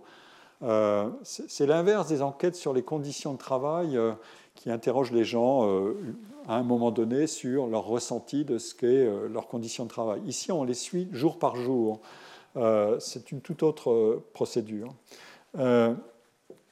Et on leur demande donc d'évaluer la pression ressentie sur une échelle de mesure. Il faut définir une métrique, évidemment. Une autre question porte sur l'évaluation qu'ils font du caractère créatif ou non de leur journée de travail. Et là, si vous réduisez l'espace d'interrogation, vous pouvez admettre que les individus peuvent avoir une conscience plus aiguë de ce qu'ils ont pu trouver dans une journée parce que la mémorisation est plus, est plus dense et que euh, la variabilité des journées leur permet d'avoir une idée plus précise du relief qu'ont pu avoir telle ou telle journée euh, en ces termes-là, d'estimer une créativité. Mais euh, ça ne suffisait pas, et c'est ça qui est malin aussi dans l'enquête. Il était demandé à chaque enquêté de décrire dans un journal de travail quotidien un événement dont il gardait la mémoire et qui était un événement relié au projet, à l'équipe ou à leur travail. Et donc le matériau d'enquête comprenait à la fois des, des, évaluations par les individus qui sont consignés dans leur rapport journalier, mais aussi des éléments de récit. Et c'est toute cette matière qui a été analysée. Euh, et donc les, enquêteurs et les, chercheurs ont codé toute cette substance de, des réponses journalières et des informations euh, liées au récit d'activité sur les expériences de travail. et à partir de là, on a construit une, mesure de pensée créative, si vous voulez, de creative thinking. un journal d'activité était considéré comme révélant creative thinking si les récits journaliers comportaient mention de termes tels que découverte, brainstorming, production d'idées, souplesse de pensée ou de raisonnement, euh, euh, ou euh, être créateur, etc. Et toute la sémantique des processus cognitifs qui sont réputés faciliter ce type de creative thinking, c'est-à-dire apprentissage, intuition, prise de conscience, conscience, clarification, remémoration, concentration. Si ces, si ces termes et cette sémantique apparaissent, alors ça déclenche euh, un, code et une information codable. Euh, et en outre, vous voyez que le travail, c'est quand même un peu plus compliqué qu'un sondage. Euh, pour analyser la pression temporelle au travail dans les projets, les chercheurs ont utilisé les évaluations numériques de leur activité, le nombre d'heures travaillées, évidemment, le degré de challenge, l'implication, la, la pression temporelle, mais cette fois-ci euh, à la fois ressentie et chronométrique, euh, le nombre de personnes avec qui travaille l'individu et le degré de distraction, c'est-à-dire de multiples tâches qui viennent interrompre, ou rendez-vous, meetings, euh, réunions qui viennent interrompre le travail. Un des problèmes qui est aujourd'hui très discuté. Les, meetings. L'ensemble des informations qui ont été ainsi exploitées a engendré cette matrice. Encore une fois, on ne distribue pas les individus dans cette matrice, on distribue des journées de travail euh, dans cette matrice. Et euh, le tableau décrit quatre conditions extrêmes. Euh, les journées à forte pression temporelle et qui comportent des épisodes creative thinking suffisamment nombreux pour les, deux variables de time pressure et likelihood of creative thinking, la probabilité d'être créatif et la pression du temps, si les deux variables sont... Euh, ça ressemble à, si vous avez la mémoire des choses, un peu à ce tableau de Karasek que j'ai présenté euh, antérieurement. Mais euh, ça repose sur un matériau différent cette fois-ci. donc ici, on a à la fois une pression temporelle élevée et néanmoins de la pensée créatrice. Euh, c'est probablement la situation la plus improbable et néanmoins elle est observée. Parce que si on suit les, théories de la créativité, la, pression devrait vous inhiber. Et, là, pourtant, et on va voir comment, euh, elle ne le fait pas, au contraire. Ici, on est dans la situation où euh, on a des journées avec moins de pression et une forte probabilité d'être créatif. Euh, ça correspond à, un peu plus à ce que j'appelais euh, peut-être euh, cette souplesse nécessaire pour déployer son inventivité. il y a aussi des, et là c'est des tableaux un peu moins amusants, mais on va voir de manière simple. Ici, vous êtes peu créatif, donc c'est une mauvaise nouvelle, mais après tout, on peut ne pas l'être. Euh, et vous avez peu de pression, et là, vous avez beaucoup de pression, mais vous n'êtes pas créatif. Euh, pression temporelle. Euh, donc, le problème qui est cerné dans ce tableau concerne non pas la quantité d'efforts, mais, sauf peut-être dans le cadran inférieur, peu de créativité, peu de pression. pression, c'est celle de devoir achever quelque chose dans un certain délai, hein, je précise. Euh, et il est admis ici que, euh, comme un argument implicite, que la créativité est fortement couplée à un travail intensif, un travail, je veux dire, intense, pas euh, sous pression, mais intense, c'est-à-dire qu'on travaille beaucoup. La question, de savoir, si on travaille sous pression d'un délai, c'est une autre question, mais on travaille beaucoup. Ce sont des individus qui travaillent beaucoup. La question est donc, euh, ça c'est l'implicite, c'est admis. On est dans des situations à forte intensité d'activité. Ensuite, comment est-ce qu'elles sont organisées? C'est ça qu'on va creuser. Et euh, cette intensité d'activité, c'est aussi un des prérequis euh, classiques de le raisonnement qui dit la, la créativité est associée à l'intensité de travail. La, deadline, encore une fois, c'est autre chose. L'intensité de travail, elle est là. C'est tous les arguments populaires euh, qui ont été donnés par les artistes ou les inventeurs eux-mêmes qui disent euh, ma découverte, c'est 1% d'inspiration et 99% de transpiration. Vous connaissez ça. Et euh, donc, mais euh, ils insistent toujours, ces, ces, auteurs de découvertes ou d'inventions ou d'œuvres magistrales, sur le 99% de transpiration ou 80% de transpiration. Autrement dit, on sait qu'on doit travailler beaucoup. Et vous avez vu, d'après les données que je vous ai présentées antérieurement, que ça n'est pas une simple représentation subjective, c'est une réalité. Euh,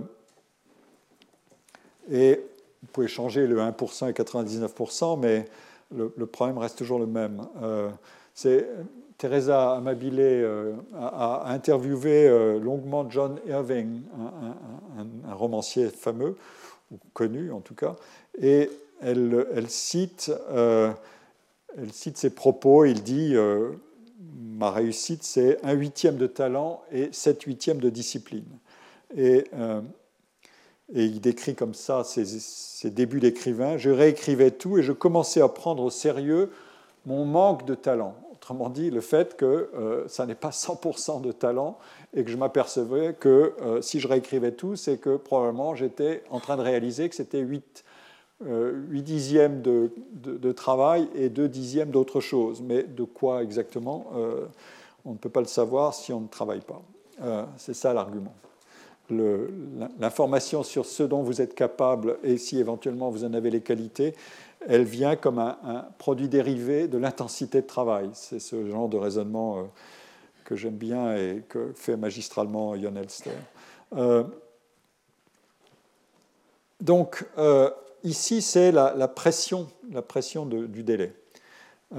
et selon les, résultats de l'enquête des auteurs, l'argument général, c'est plus la pression temporelle ressentie par les individus dans une journée est forte, plus la probabilité de déployer des idées ou des solutions créatives diminue. Ça, c'est le, résultat d'ensemble. C'est dans ces résultats d'ensemble qu'on va distribuer ces situations-là. Mais la corrélation d'ensemble, c'est celle-là. Euh, c'est un, résultat qui est, euh, qui est classique. D'une manière générale, toutes choses égales par ailleurs, euh, si la pression est trop forte, je vais diminuer mes chances d'être inventif ou créatif. Euh, je, passe sur les, sur les détails euh, des explications de ce phénomène. Mais les, les, auteurs de l'enquête ont montré aussi d'ailleurs que les épisodes ce qui est rapporté comme des moments de créativité ne constituent que 5% des 9000 rapports journaliers qu'ils ont euh, récupéré. Donc le, fait d'être créatif est, un fait assez rare. Et donc euh, euh, le problème, c'est de savoir comment le comprendre. on sait que la pression temporelle, d'une manière générale, n'est pas favorable à ça. Et néanmoins, il y a des situations, c'est ça, ça qu'il va falloir comprendre. Et c'est ici le, le point, le cadran supérieur droit, c'est ce que les auteurs appellent être en mission. Euh, c'est un comportement. Euh, vous êtes à la fois sous pression et capable d'inventer. Euh, et il existe donc des situations où on peut avoir des idées très ingénieuses malgré des contraintes très fortes de temps. et ces les observations et les témoignages montrent que ces conditions de travail sont assez rarement réunies, mais quand elles sont réunies, ça veut dire qu'on est capable d'obtenir une concentration d'attention très élevée, mais sur une seule activité et pendant une portion significative d'une journée. Autrement dit, la situation de concentration qui est euh, décrite euh, à travers ça, c'est qu'il faut pouvoir, de haute lutte, se mettre en quelque sorte en retrait d'un euh, engrenage de, de situations de travail, de réunions, d'interruptions, etc et, qu'il faut pouvoir protéger une plage de temps. Euh, vous dirais que c'est un, résultat assez banal, mais euh, dans une organisation, construire ça, euh, ça n'est pas si simple, surtout étant donné l'enchevêtrement des temporalités de chacun. Donc, et, dans une organisation, il faut donc pouvoir s'isoler. et ça se mesure. Par exemple, les, les chercheurs ont mesuré que dans cette, dans cette situation, dans cette journée, puisque c'est l'unité de mesure, les collaborations étaient plus limitées. Avec d'autres ou les interactions avec d'autres. Et par exemple, elles étaient essentiellement réduites à une ou deux, un ou deux échanges avec une ou deux personnes plutôt qu'avec un groupe entier. L'autre condition pour se placer ici, qui est la, la, situation à la fois la plus improbable et certainement celle aussi qui correspond à, cette collision de, temporalité qui, est inévitable d'une certaine manière dans une organisation. À un moment donné, il faut bien sortir euh, le produit ou l'invention ou l'œuvre. Euh, l'autre condition, c'est de pouvoir interpréter la pression temporelle comme une urgence qui ait du sens et pas comme une sorte d'exercice arbitraire de l'imposition d'une deadline. Euh, les individus comprennent pourquoi résoudre le problème ou achever la tâche est crucial. Euh, et donc l'urgence est alors vécue comme si on se sent, c'est pour ça qu'il l'appelle ainsi, en mission. Euh, on s'implique et on se sent mis au défi par le travail, mais pas de manière hostile, mais de manière positive. Euh, si on pense que son travail est d'une importance vitale, on oubliera plus facilement évidemment les, distractions et on cherchera plus facilement à, faire admettre qu'il faut se libérer de tâches secondaires euh, et que le management est prié de vous, de vous aider à ça. Euh, ensuite, il y a euh, ce cadran-là, c'est celui de, ce qu'ils appellent être en expédition, des comportements de travail dans des journées moins pressantes, mais où les individus explorent, produisent des idées nouvelles et ont moins le sentiment qu'ils doivent trouver la solution absolument euh, ce jour-là pour, pour avancer. C'est un temps de, plus grande liberté d'exploration. le temps, pardon, le temps qui est ici, ça c'est celui de l'engrenage du treadmill ou du tapis roulant, si vous voulez. Il y a une forte pression temporelle et une faible probabilité de, créativité. Euh, les journées euh, qui, sont, qui, correspondent à ça, ce sont des journées qui sont décrites dans les carnets de travail comme étant des journées euh, en quelque sorte hachées par une multiplicité de tâches qui orientent l'attention dans toutes sortes de directions et, et qui vous distrait et qui vous contraignent en quelque sorte à vous démultiplier et qui vous empêche de vous concentrer sérieusement sur une seule activité pendant un, laps de temps significatif. Comme disait un des enquêtés, plus je cours vite, plus je prends de retard. Euh, c'est une jolie formule. Euh, et ça, c'est typiquement l'expression du sentiment de frustration que crée cette pression dispersante, en quelque sorte, euh, surtout dans des équipes qui sont sollicitées pour exercer leur créativité. Et le dernier cadran, euh, les auteurs l'appellent le pilotage automatique, autopilot. Pilot, pardon. c'est une faible pression temporelle avec une faible probabilité de créativité. Alors, on peut dire que peut-être c'est une manière de dire bon, les gens, ils vont cool, hein, mettent un pied devant l'autre ils ne s'engagent pas beaucoup dans ce qu'ils font, euh, ils ne sont pas très stimulés, etc. etc. Ce sont des journées, encore une fois. Hein. Ou alors, et, ça c'est le point intéressant, c'est des, situations où les individus euh, sont encouragés ou s'encouragent même à apprendre, à se former, euh, à ruminer sur quelque chose de nouveau. Donc, ça ne produit pas grand-chose en termes d'indice de créativité, mais et, la pression temporelle n'est pas si forte, mais ça peut avoir un bénéfice à, plus long terme. Ça existe aujourd'hui beaucoup dans des entreprises qui veulent attirer euh, les talents, comme on dit, euh, Google et d'autres, qui disent euh, venez chez nous, on vous donnera 20% de votre temps pour faire ce que vous voulez sur des projets qui vous importent. et voilà. Et donc, ça fait partie du contrat. Les 80%, on vous mettra dans les autres situations, mais pour 20%, euh, on vous donnera ça. Donc l'équation, c'est on vous offre ça aussi, les 20%. Et en fait, c'est une vieille affaire.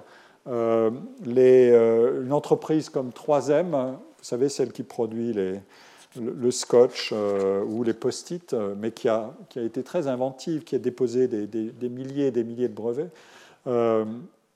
avant de se diversifier dans toutes sortes de, directions. Cette entreprise avait offert, il y, a, déjà des décennies, 15% de, à, ses, ingénieurs et ses chercheurs en RD, 15% de leur temps de travail hebdomadaire pour mener les initiatives qu'ils voulaient. Euh, travailler sur ce qui, leur plaisait, leurs projets favoris, les pet projects, comme on dit, euh, tout ce qui les intriguait, même si c'était très éloigné de leurs tâches habituelles. Euh, les, résultats sont assez réalistes. Ce n'est pas simplement une reconstruction un peu modélisante, un peu comme ça. Non, c'est réaliste, cette, affaire. Alors, qu'est-ce que j'en tire comme, conclusion? Euh, on peut en tirer euh, quatre leçons. Euh, on est plus créatif quand on travaille sous une pression temporelle faible, ça c'est une sorte de loi générale, mais il y a une complémentarité dans les activités à la frontière. pour emprunter un mot qui circule beaucoup aujourd'hui en, économie, les innovations à la frontière, ce qui se rapproche de la rupture et qui ne sont pas simplement des incrémentations ou une extrapolation du présent pour augmenter un tout petit peu les choses, la nouveauté étant juste incrémentale. Euh, ici, on est à la frontière. Quand on est à la frontière, c'est plutôt le cas dans les, dans les situations euh, du cadran supérieur gauche, euh, droit, pardon, celui-là. On, on, se place plutôt à la frontière parce que l'activité est plus difficile et que donc euh, le management s'impatiente en disant bon alors quand est-ce que ça vient ce résultat euh, mais ce résultat ne vient pas si facilement parce que précisément l'activité est plutôt à la frontière il faut un peu casser les codes euh, donc on est à la frontière et dans ce cas-là il y a une valeur stimulante de la difficulté mais sous certaines conditions encore une fois en tout cas ce qu'on peut retenir aussi c'est que L'idéal, c'est toujours d'avoir plus d'espace et de temps pour déployer son inventivité. Euh, et on a vu qu'il y a des cadrans qui correspondent à ça, mais il se trouve que cet idéal est assez abstrait euh, parce qu'il euh, y a des conditions d'existence et de travail et de vie en organisation ou de vie de rendu qui, sont là et qui vous rappellent on ne, on ne fait pas exactement ce qu'on veut. Alors, euh, enfin, quand on est dans une situation de créativité sous forte pression, il faut examiner avec soin les conditions requises pour l'obtenir. Je, l'ai examiné. Euh, j'en tire une observation et une application. L'observation euh, est sur la question des contraintes. J'ai déjà abordé ce point pour rappeler que sans contraintes, il n'y a pas de création possible. Euh, je l'ai dit tout à l'heure, euh, la liberté des choix est infinie. C'est le problème de construire les contraintes de manière optimale qui est essentiel. Je reviendrai euh, sur ce point-là dans la deuxième année du cours, ou la seconde, si je n'en fais que deux, sur ce sujet. Mais c'est un argument qui est développé à la fois par Jon Elster dans le livre que j'ai déjà cité, Ulysses Unbound, ou par Howard Becker dans, Les mondes de l'art que j'évoquais. Et il a une incarnation très précise. Mais ces contraintes sont de tous, ordres. Elles sont à la fois externes et internes. Euh, euh, l'autre point, c'est l'application de ces idées au domaine des arts. Il se trouve que sans citer du tout ce genre de travail, euh, euh, les, auteurs de l'enquête sur les temporalités du travail, euh, euh, Sabrina Sinigaglia Amadio et Jérémy Sinigaglia, dont j'ai déjà présenté une partie des résultats, ont un, chapitre de leur, livre sur la question de l'urgence, le sentiment de l'urgence et sa gestion et l'apprentissage de sa gestion. Et ici, vous avez des résultats que j'ai extraits de leur, ouvrage qui vous donnent ce qu'est ce sentiment d'urgence en fonction d'un certain nombre de variables. La variable ici, c'est est-ce que je suis artiste à plus de 75% de mon temps ou moins, euh, et euh, du fait de la multi-activité, etc., en termes de quantité de travail allouée à, la tâche vocationnelle ou à la tâche noyau, comme je l'ai appris. Appelé. Et ici, c'est est-ce que je me sens pressé tous les jours, régulièrement C'est du déclaratif, ça n'est pas un, carnet de journalier, même s'ils ont recueilli des, des ou des calendriers d'activité pour certains individus. Ils ne leur ont pas demandé de tenir un journal quotidien, comme l'ont fait les enquêteurs ou les chercheurs dont j'ai parlé tout à l'heure. Mais vous voyez que plus on est ancré dans le métier, donc on, lui donne dans le métier ou dans l'activité vocationnelle, moins on se sent pressé. Mais néanmoins, on a euh, régulièrement ou tous les jours, on est quand même à 78%. Donc le sentiment de, pression, d'urgence, il existe, mais il peut être modulé. Ici, quand on débute ou quand on est faiblement ancré dans la profession, euh, c'est-à-dire qu'on rame pour y rester, Évidemment, le sentiment d'urgence, il est beaucoup plus fort parce que les tâches annexes euh, tapent à la porte et, vous, et, vous hachent votre, votre, temps de travail. Euh, c'est exprimé d'une autre manière ici dans cette variable que j'ai déjà présentée, c'est-à-dire quelle est la part de votre activité de création par rapport au temps total euh, de, la création. Vous avez vu que le temps de la, de l'activité noyau peut être complexe. Il peut comporter l'administration. Ici, c'est quand ce temps de création il est dominant. Et donc, euh, la pression, elle est, euh, elle est moindre parce que, effectivement, les plages de temps consacrées euh, sont plus longues, etc. Quand l'administration de votre travail vous prend du temps, parce que vous êtes un, jack in all trades, comme j'ai déjà dit, notamment quand on est un indépendant, évidemment, le sentiment de pression augmente, de même quand vous êtes dans l'enseignement, parce que le choc des temporalités des séries A et des séries B euh, l'enseignement, il a un côté série B, euh, MacTaggart, hein, pas euh, série B, fiction audiovisuelle, qui, vous, qui vous casse en partie les chances d'avoir cette plage. et ici, la variable est donnée selon l'âge. alors, il y, a plusieurs, il, y a, plusieurs, aspects ici. évidemment, quand vous prenez de l'âge, Bon, certes, l'éternité, le, sentiment d'éternité diminue, ce qui est la mauvaise nouvelle, mais euh, en même temps, vous n'avez plus autant de charges, euh, par exemple familiales, vous êtes en partie euh, dégagé de ça. comme disait un compositeur célèbre, la biologie est l'ennemi de la fréquentation des concerts, parce qu'on y va à 20 ans ou 30 ans, à 40 ans, on a charge de famille, et après on peut reprendre, euh, et quand vous regardez les concerts de musique aujourd'hui, effectivement, le public est assez âgé. Mais il y a d'autres raisons. Mais enfin bon, euh, ici, donc, euh, le sentiment de pression est moindre, et puis vous avez peut-être fait davantage vos preuves, et vous êtes ancré dans la profession, etc. etc. alors qu'à 30 ans, à moins de 30 ans, évidemment, la, pression pour, pour décoller, pour vous pour vous faire un nom, elle est beaucoup plus élevée et, aussi les, ressources dont vous disposez sont moindres et donc les contraintes sont plus fortes. Il y a aussi un aspect de génération que citent les deux, les deux auteurs. Euh, euh, derrière l'âge, il, il, y a aussi le phénomène de génération.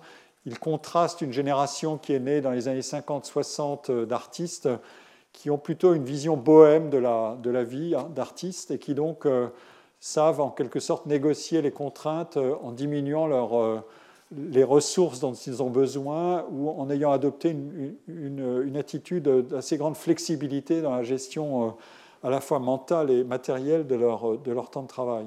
Et puis la gestion plus récente euh, des, artistes qui sont nés dans les années 80, c'est plutôt euh, des artistes entrepreneurs, un peu managers, qui ont donc adopté des, techniques de management de leur temps qui sont liées aussi à l'environnement de travail, qui est souvent un travail financé au projet, avec dépôt de projets, etc., etc., et donc de constitution de dossiers. Euh, c'était moins le cas autrefois, euh, et euh, maintenant c'est le cas. Et donc il y a un côté entrepreneur avec management du séquençage des activités, comme disent les deux sociologues, ou du map minding et des choses comme ça. c'est vrai que ça joue, effectivement, la temporalité, c'est aussi une affaire de dans quelles conditions et quelles ressources disponibles, quel système d'aide, etc., etc., quelle, offre euh, de, de projets euh, existe et quelle demande existe. Tout ça fait partie de la définition. Alors, euh, je vais, dans le quart d'heure qui, me reste, finir sur ce point, sur la question de, de l'achèvement. dans cette longue citation de c'est une citation de Monroe Birdsley, donc de l'article que j'ai déjà cité antérieurement. C'est la question de savoir quand est-ce qu'un artiste sait qu'il a fini une œuvre. c'est un problème qu'on va explorer à travers cette citation, mais surtout à travers les réponses des artistes, en l'occurrence des écrivains. Euh, ici, c'est le, problème général. Je, ne les détaille pas, mais euh, euh, il cite par exemple le cas de Valérie, dont, pour son célèbre poème Le cimetière marin, on lui a arraché.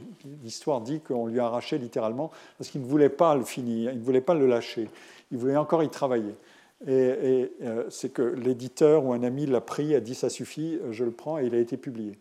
Donc par, par l'éditeur de, la revue. et l'argument de, de, de Monroe c'est de dire, euh, de dire non, la question mérite d'être décomposée en deux. Quand est-ce que l'artiste sait s'il est fini, en quelque sorte épuisé, euh, rincé par ce qu'il a fait, euh, il, est fini, quoi. En gros, ça y est, j'en peux plus. et l'autre argument, c'est quand est-ce qu'il il peut dire que l'œuvre est finie? C'est autre chose. C'est un, vous avez compris que si on fait corps avec son œuvre dans des expériences immersives, il y a peut-être un moment où euh, les deux vont devoir se séparer l'un de l'autre, c'est-à-dire que l'œuvre va vouloir vivre sa vie et l'individu va vouloir peut-être reprendre un peu le contrôle sur euh, sa temporalité.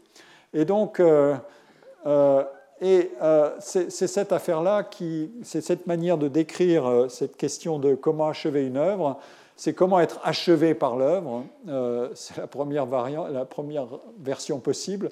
Et l'autre, c'est comment l'œuvre peut-elle être achevée par moi, qui suis moi-même intact et complet.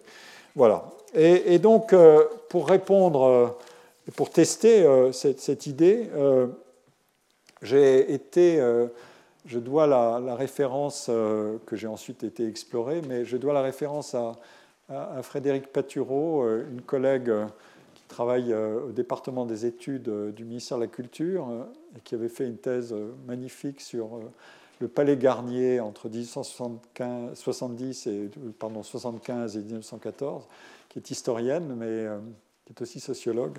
Et elle m'a mis sur la piste d'un livre et elle m'a aidé en partie à explorer la, matière des réponses auprès de 31 auteurs euh, dans un livre qui s'appelle Les artistes ont-ils vraiment besoin de manger? Bon, euh, c'est publié par un éditeur euh, qui est dirigé, en fait, la maison d'édition est dirigée par deux des, des, personnalités qui sont interrogées ici. Ce sont deux écrivains. L'édition s'appelle Monstrographe. Et l'ouvrage se trouve sur Internet, mais pas dans les librairies. et l'enquête a été faite sur 31 auteurs et on leur a posé la question, parmi d'autres questions, euh, quand sais-tu qu'une œuvre est achevée? Et donc je vais vous présenter euh, et commenter brièvement les, réponses que, euh, avec ma collègue Frédéric Paturon, on a ordonnées en, plusieurs catégories. D'abord, on peut remettre en cause la notion d'achèvement. Si, vous, si vous avez la mémoire assez complète, donc si vous êtes dans un temps A, euh, d'écoute du cours, euh, vous allez vous remémorer euh, un certain nombre d'éléments que j'ai disposés tout au long du cours pour interpréter ces réponses. Et elles feront sens en fonction de tout ce que vous aurez pu retenir. D'abord, on peut remettre en cause la notion d'achèvement, parce que le propre de ce travail, c'est sans cesse d'être remis sur le métier. C'est ce que dit par exemple Audrey Alvet, une écrivaine j'ai toujours envie. Ce sont des écrivains qui sont euh, certains romanciers, certains ont écrit de la littérature pour enfants, euh, de la littérature pour adultes, d'autres euh, ont une activité d'écrivain et aussi de scénariste ou de musicien. Donc, on ne va pas prendre simplement les derniers prix Goncourt ou les derniers prix Nobel. On va, on, va se, les, 31 auteurs interrogés appartiennent, appartiennent à des catégories d'activité et des catégories de notoriété très différentes.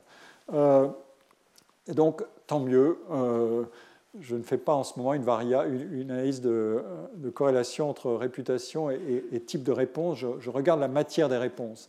Et ceux que je cite ici ont des notoriétés assez différentes. Donc, euh, et pourtant, les réponses convergent assez bien. Elle dit J'ai toujours envie de retoucher mes livres, même quand je relis un bouquin publié depuis longtemps, je me retiens de refaçonner certaines phrases, de les nettoyer de quelques mots Je suis comme un chien incapable de lâcher son os. À ce moment, je suis obligé de prendre la, des décisions de m'arrêter, sans quoi je continuerai indéfiniment. Euh, une, collègue, euh, Amandine D, dit, euh, qui est aussi comédienne, je crois qu'il y a deux fins. La première, c'est lorsque j'ai porté le texte le plus loin que je pouvais, quand j'en suis fier et fatigué.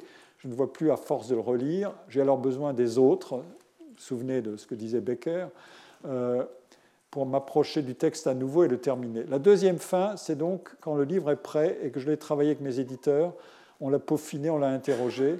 C'est important pour le texte, mais aussi pour moi, parce qu'il me rend plus armé, mieux capable de le défendre et d'en parler. Donc, euh, il y a d'une certaine manière l'idée, euh, voilà, euh, je ne peux plus à force de, mais à un moment donné, je dois me le faire arracher. Ici, vous avez d'autres réponses qui vont dans le même sens. Neil Jomunsi, qui est écrivain, quand je n'arrive plus à, modifier quoi que ce soit sans avoir la sensation de casser quelque chose, euh, tant que j'arrive à améliorer, je continue. Euh, ça ne veut pas dire qu'on ne peut pas perpétuellement améliorer. Parfois, c'est juste que je ne m'en suis plus capable. Donc, il y a cette espèce de rendement décroissant de l'effort.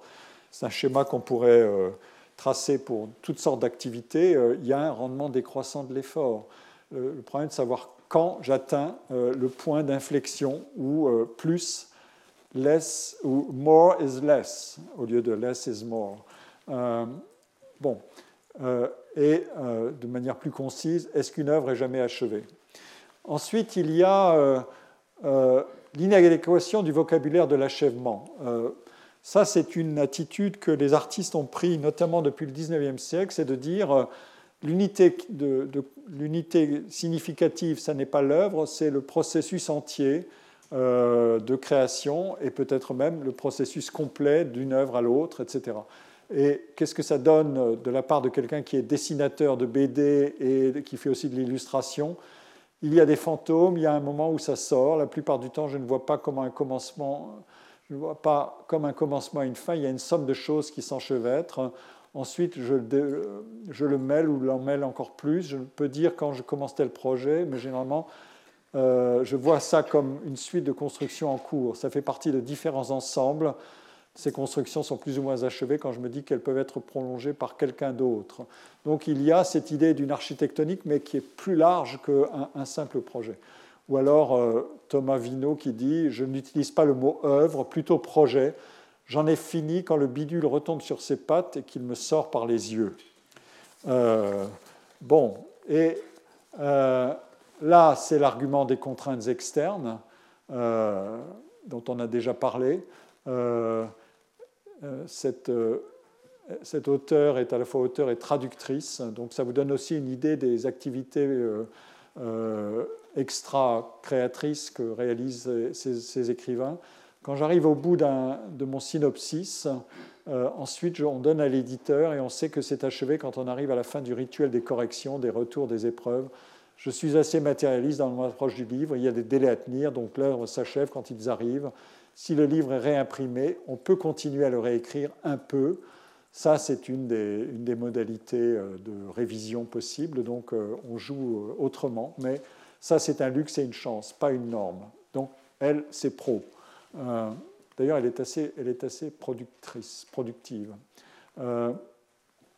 ensuite, vous avez ce, vocabulaire de, la contrainte externe bon, il est très banal. Celui qui suit, euh, euh, bon, là vous avez aussi le même genre de, situation, et notamment dans le monde du cinéma, euh, un scénariste et réalisateur qui insiste beaucoup sur le fait que dans le cinéma, on, travaille autrement. ça a beau être compliqué, mais il y a des moments où il faut évidemment se tenir au plus proche des contraintes externes et, agir.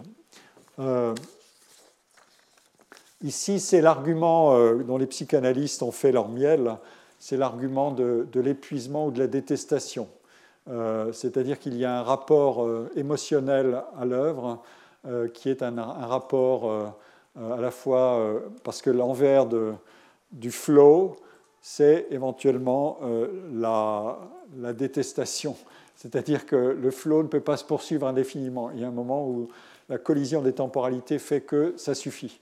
Euh, quand elle me fait bon, chier, c'est ce que dit Justine Niogret, elle pue le cadavre quand elle dure trop longtemps, j'aime les finir vite avant que ça moisisse, je n'ai pas de douleur à la fin d'un livre. et dit Palaro, qui est écrivain et auteur de théâtre, quand je suis fatigué, quand je ressasse, quand je sens que la pièce n'a plus besoin de moi. Euh, voilà. Et euh, donc, c'est ce thème de euh, l'objet doit se détacher. Vous trouverez dans, dans, les textes, dans un livre de Didier Anzieux qui s'appelle Le corps à l'œuvre, un psychanalyste, de très très jolis développements sur ce sujet. là, vous avez d'autres témoignages de cet ordre-là, la détestation euh, j'en ai tellement marre que je l'abandonne. Donc il y a une fatigue en quelque sorte, et c'est un des signaux. Euh, il y a ensuite, euh, pardon, il y a une variante qui est intéressante, c'est le satisficing, comme on dit, c'est-à-dire au lieu de rechercher la perfection, je, me contente de ce que j'ai. Autrement dit, j'en ai marre de chercher la perfection ou à améliorer. C'est ça l'épuisement au lieu de continuer sans arrêt à espérer encore mieux, je vais me dire ça suffit. Euh, maintenant, je me satisfais de ce que j'ai eu. Et c'est un, argument, vous savez que cet argument est au cœur de la, la, discussion critique que menait Herbert Simon, un prix Nobel d'économie, pour critiquer l'argument de la, de rationaliser optimisatrice ou maximisatrice, en disant ce dont on a besoin, c'est de critères de satisfaction. Je ne vais pas chercher éternellement euh, mieux, euh, un meilleur produit, une meilleure recette, etc. J'ai besoin de quelque chose qui, qui, me satisfasse. Et un point, c'est tout. Et, à ce moment-là, ça va. Alors on pourra dire, mais quel est le critère de la satisfaction? C'est là ce que les économistes qui défendent la rationalité optimisatrice diraient, mais euh, l'argument a un poids certain. Euh, et on le trouve ici. Bon, et puis, je vais, je vais Là, vous avez la réponse qui, en quelque sorte, met en jeu ce que j'ai dit sur qu'est-ce que c'est que travailler sur la forme. Travailler sur la forme, c'est travailler à trouver des équilibres. Euh, euh, voilà, c'est ce que disent des auteurs qui font des choses très différentes, des romanciers, des photographes, des peintres, euh, une illustratrice. Et c'est le thème, Picasso le disait d'une autre manière, quand rajouter quelque chose ferait tout basculer dans le futile, l'anecdote c'est-à-dire le détail de trop. Euh, less is, enfin, more is, more is less. Euh, ou less is more. Euh, et donc, elle est achevée avant qu'on commence à, essayer de peaufiner inutilement. Donc, tant que j'arrive à améliorer, je continue. Ça ne veut pas dire qu'on ne peut pas perpétuellement améliorer, c'est juste que je n'en suis plus capable. Donc, voilà, c'est cet auteur que j'ai déjà cité ailleurs. quand je suis allé trop loin, quand ça s'est tu. Voilà, c'est cet argument de il y a une sorte d'équilibre. Euh, quelle, est exactement la, rationalité ou la, production de l'évaluation qui conduit à ce sentiment d'équilibre? Euh, C'est évidemment un, sujet qu'on a traité, mais qui, ne se met pas en équation simple. Et puis, euh, il y a ce thème de j'en ai fini avec l'œuvre, mais c'est parce que l'œuvre en a fini avec moi, c'est-à-dire que l'œuvre est devenue un objet autonome. Euh, j'ai le sentiment qu'elle est complète, qu'elle existe par elle-même, elle n'a plus besoin de moi. Quand j'ai envie de la montrer, c'est parfois difficile de résister à l'envie d'améliorer et de calmer mes penchants perfectionnistes. Donc c'est une tension, c'est une bataille, mais à un moment donné, l'œuvre va gagner la bataille puisqu'elle va dire, voilà, maintenant j'existe, ça suffit. Euh, et, on trouve ce genre de...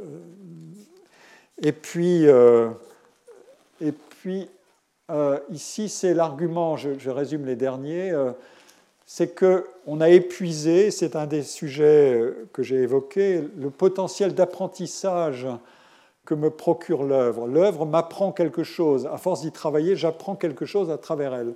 Et à un moment donné, ça suffit. Le territoire n'a plus de secret pour moi et j'ai besoin d'en aborder un nouveau. Autrement dit, on a fait le tour de la question d'une certaine manière parce que je n'apprends plus rien. Euh, et, l'œuvre ne me dit plus ce que je peux apprendre d'elle. Euh, et euh, enfin, on peut dire, on peut contester tout simplement la question en disant qu'elle n'a pas beaucoup d'importance, parce que le résultat est certain, ce qui est une réponse assez minoritaire, ou même très minoritaire, ne vient qu'une fois de la part d'une traductrice qui est aussi écrivaine, mais surtout traductrice, Maintenant, quand je commence une œuvre, je sais que le livre sera achevé, il a déjà une fin, après c'est juste une question de temps. Donc on peut évidemment conseiller l'algorithme qui fera le travail. Euh, et puis ici, on a euh, joué sur tous les tableaux.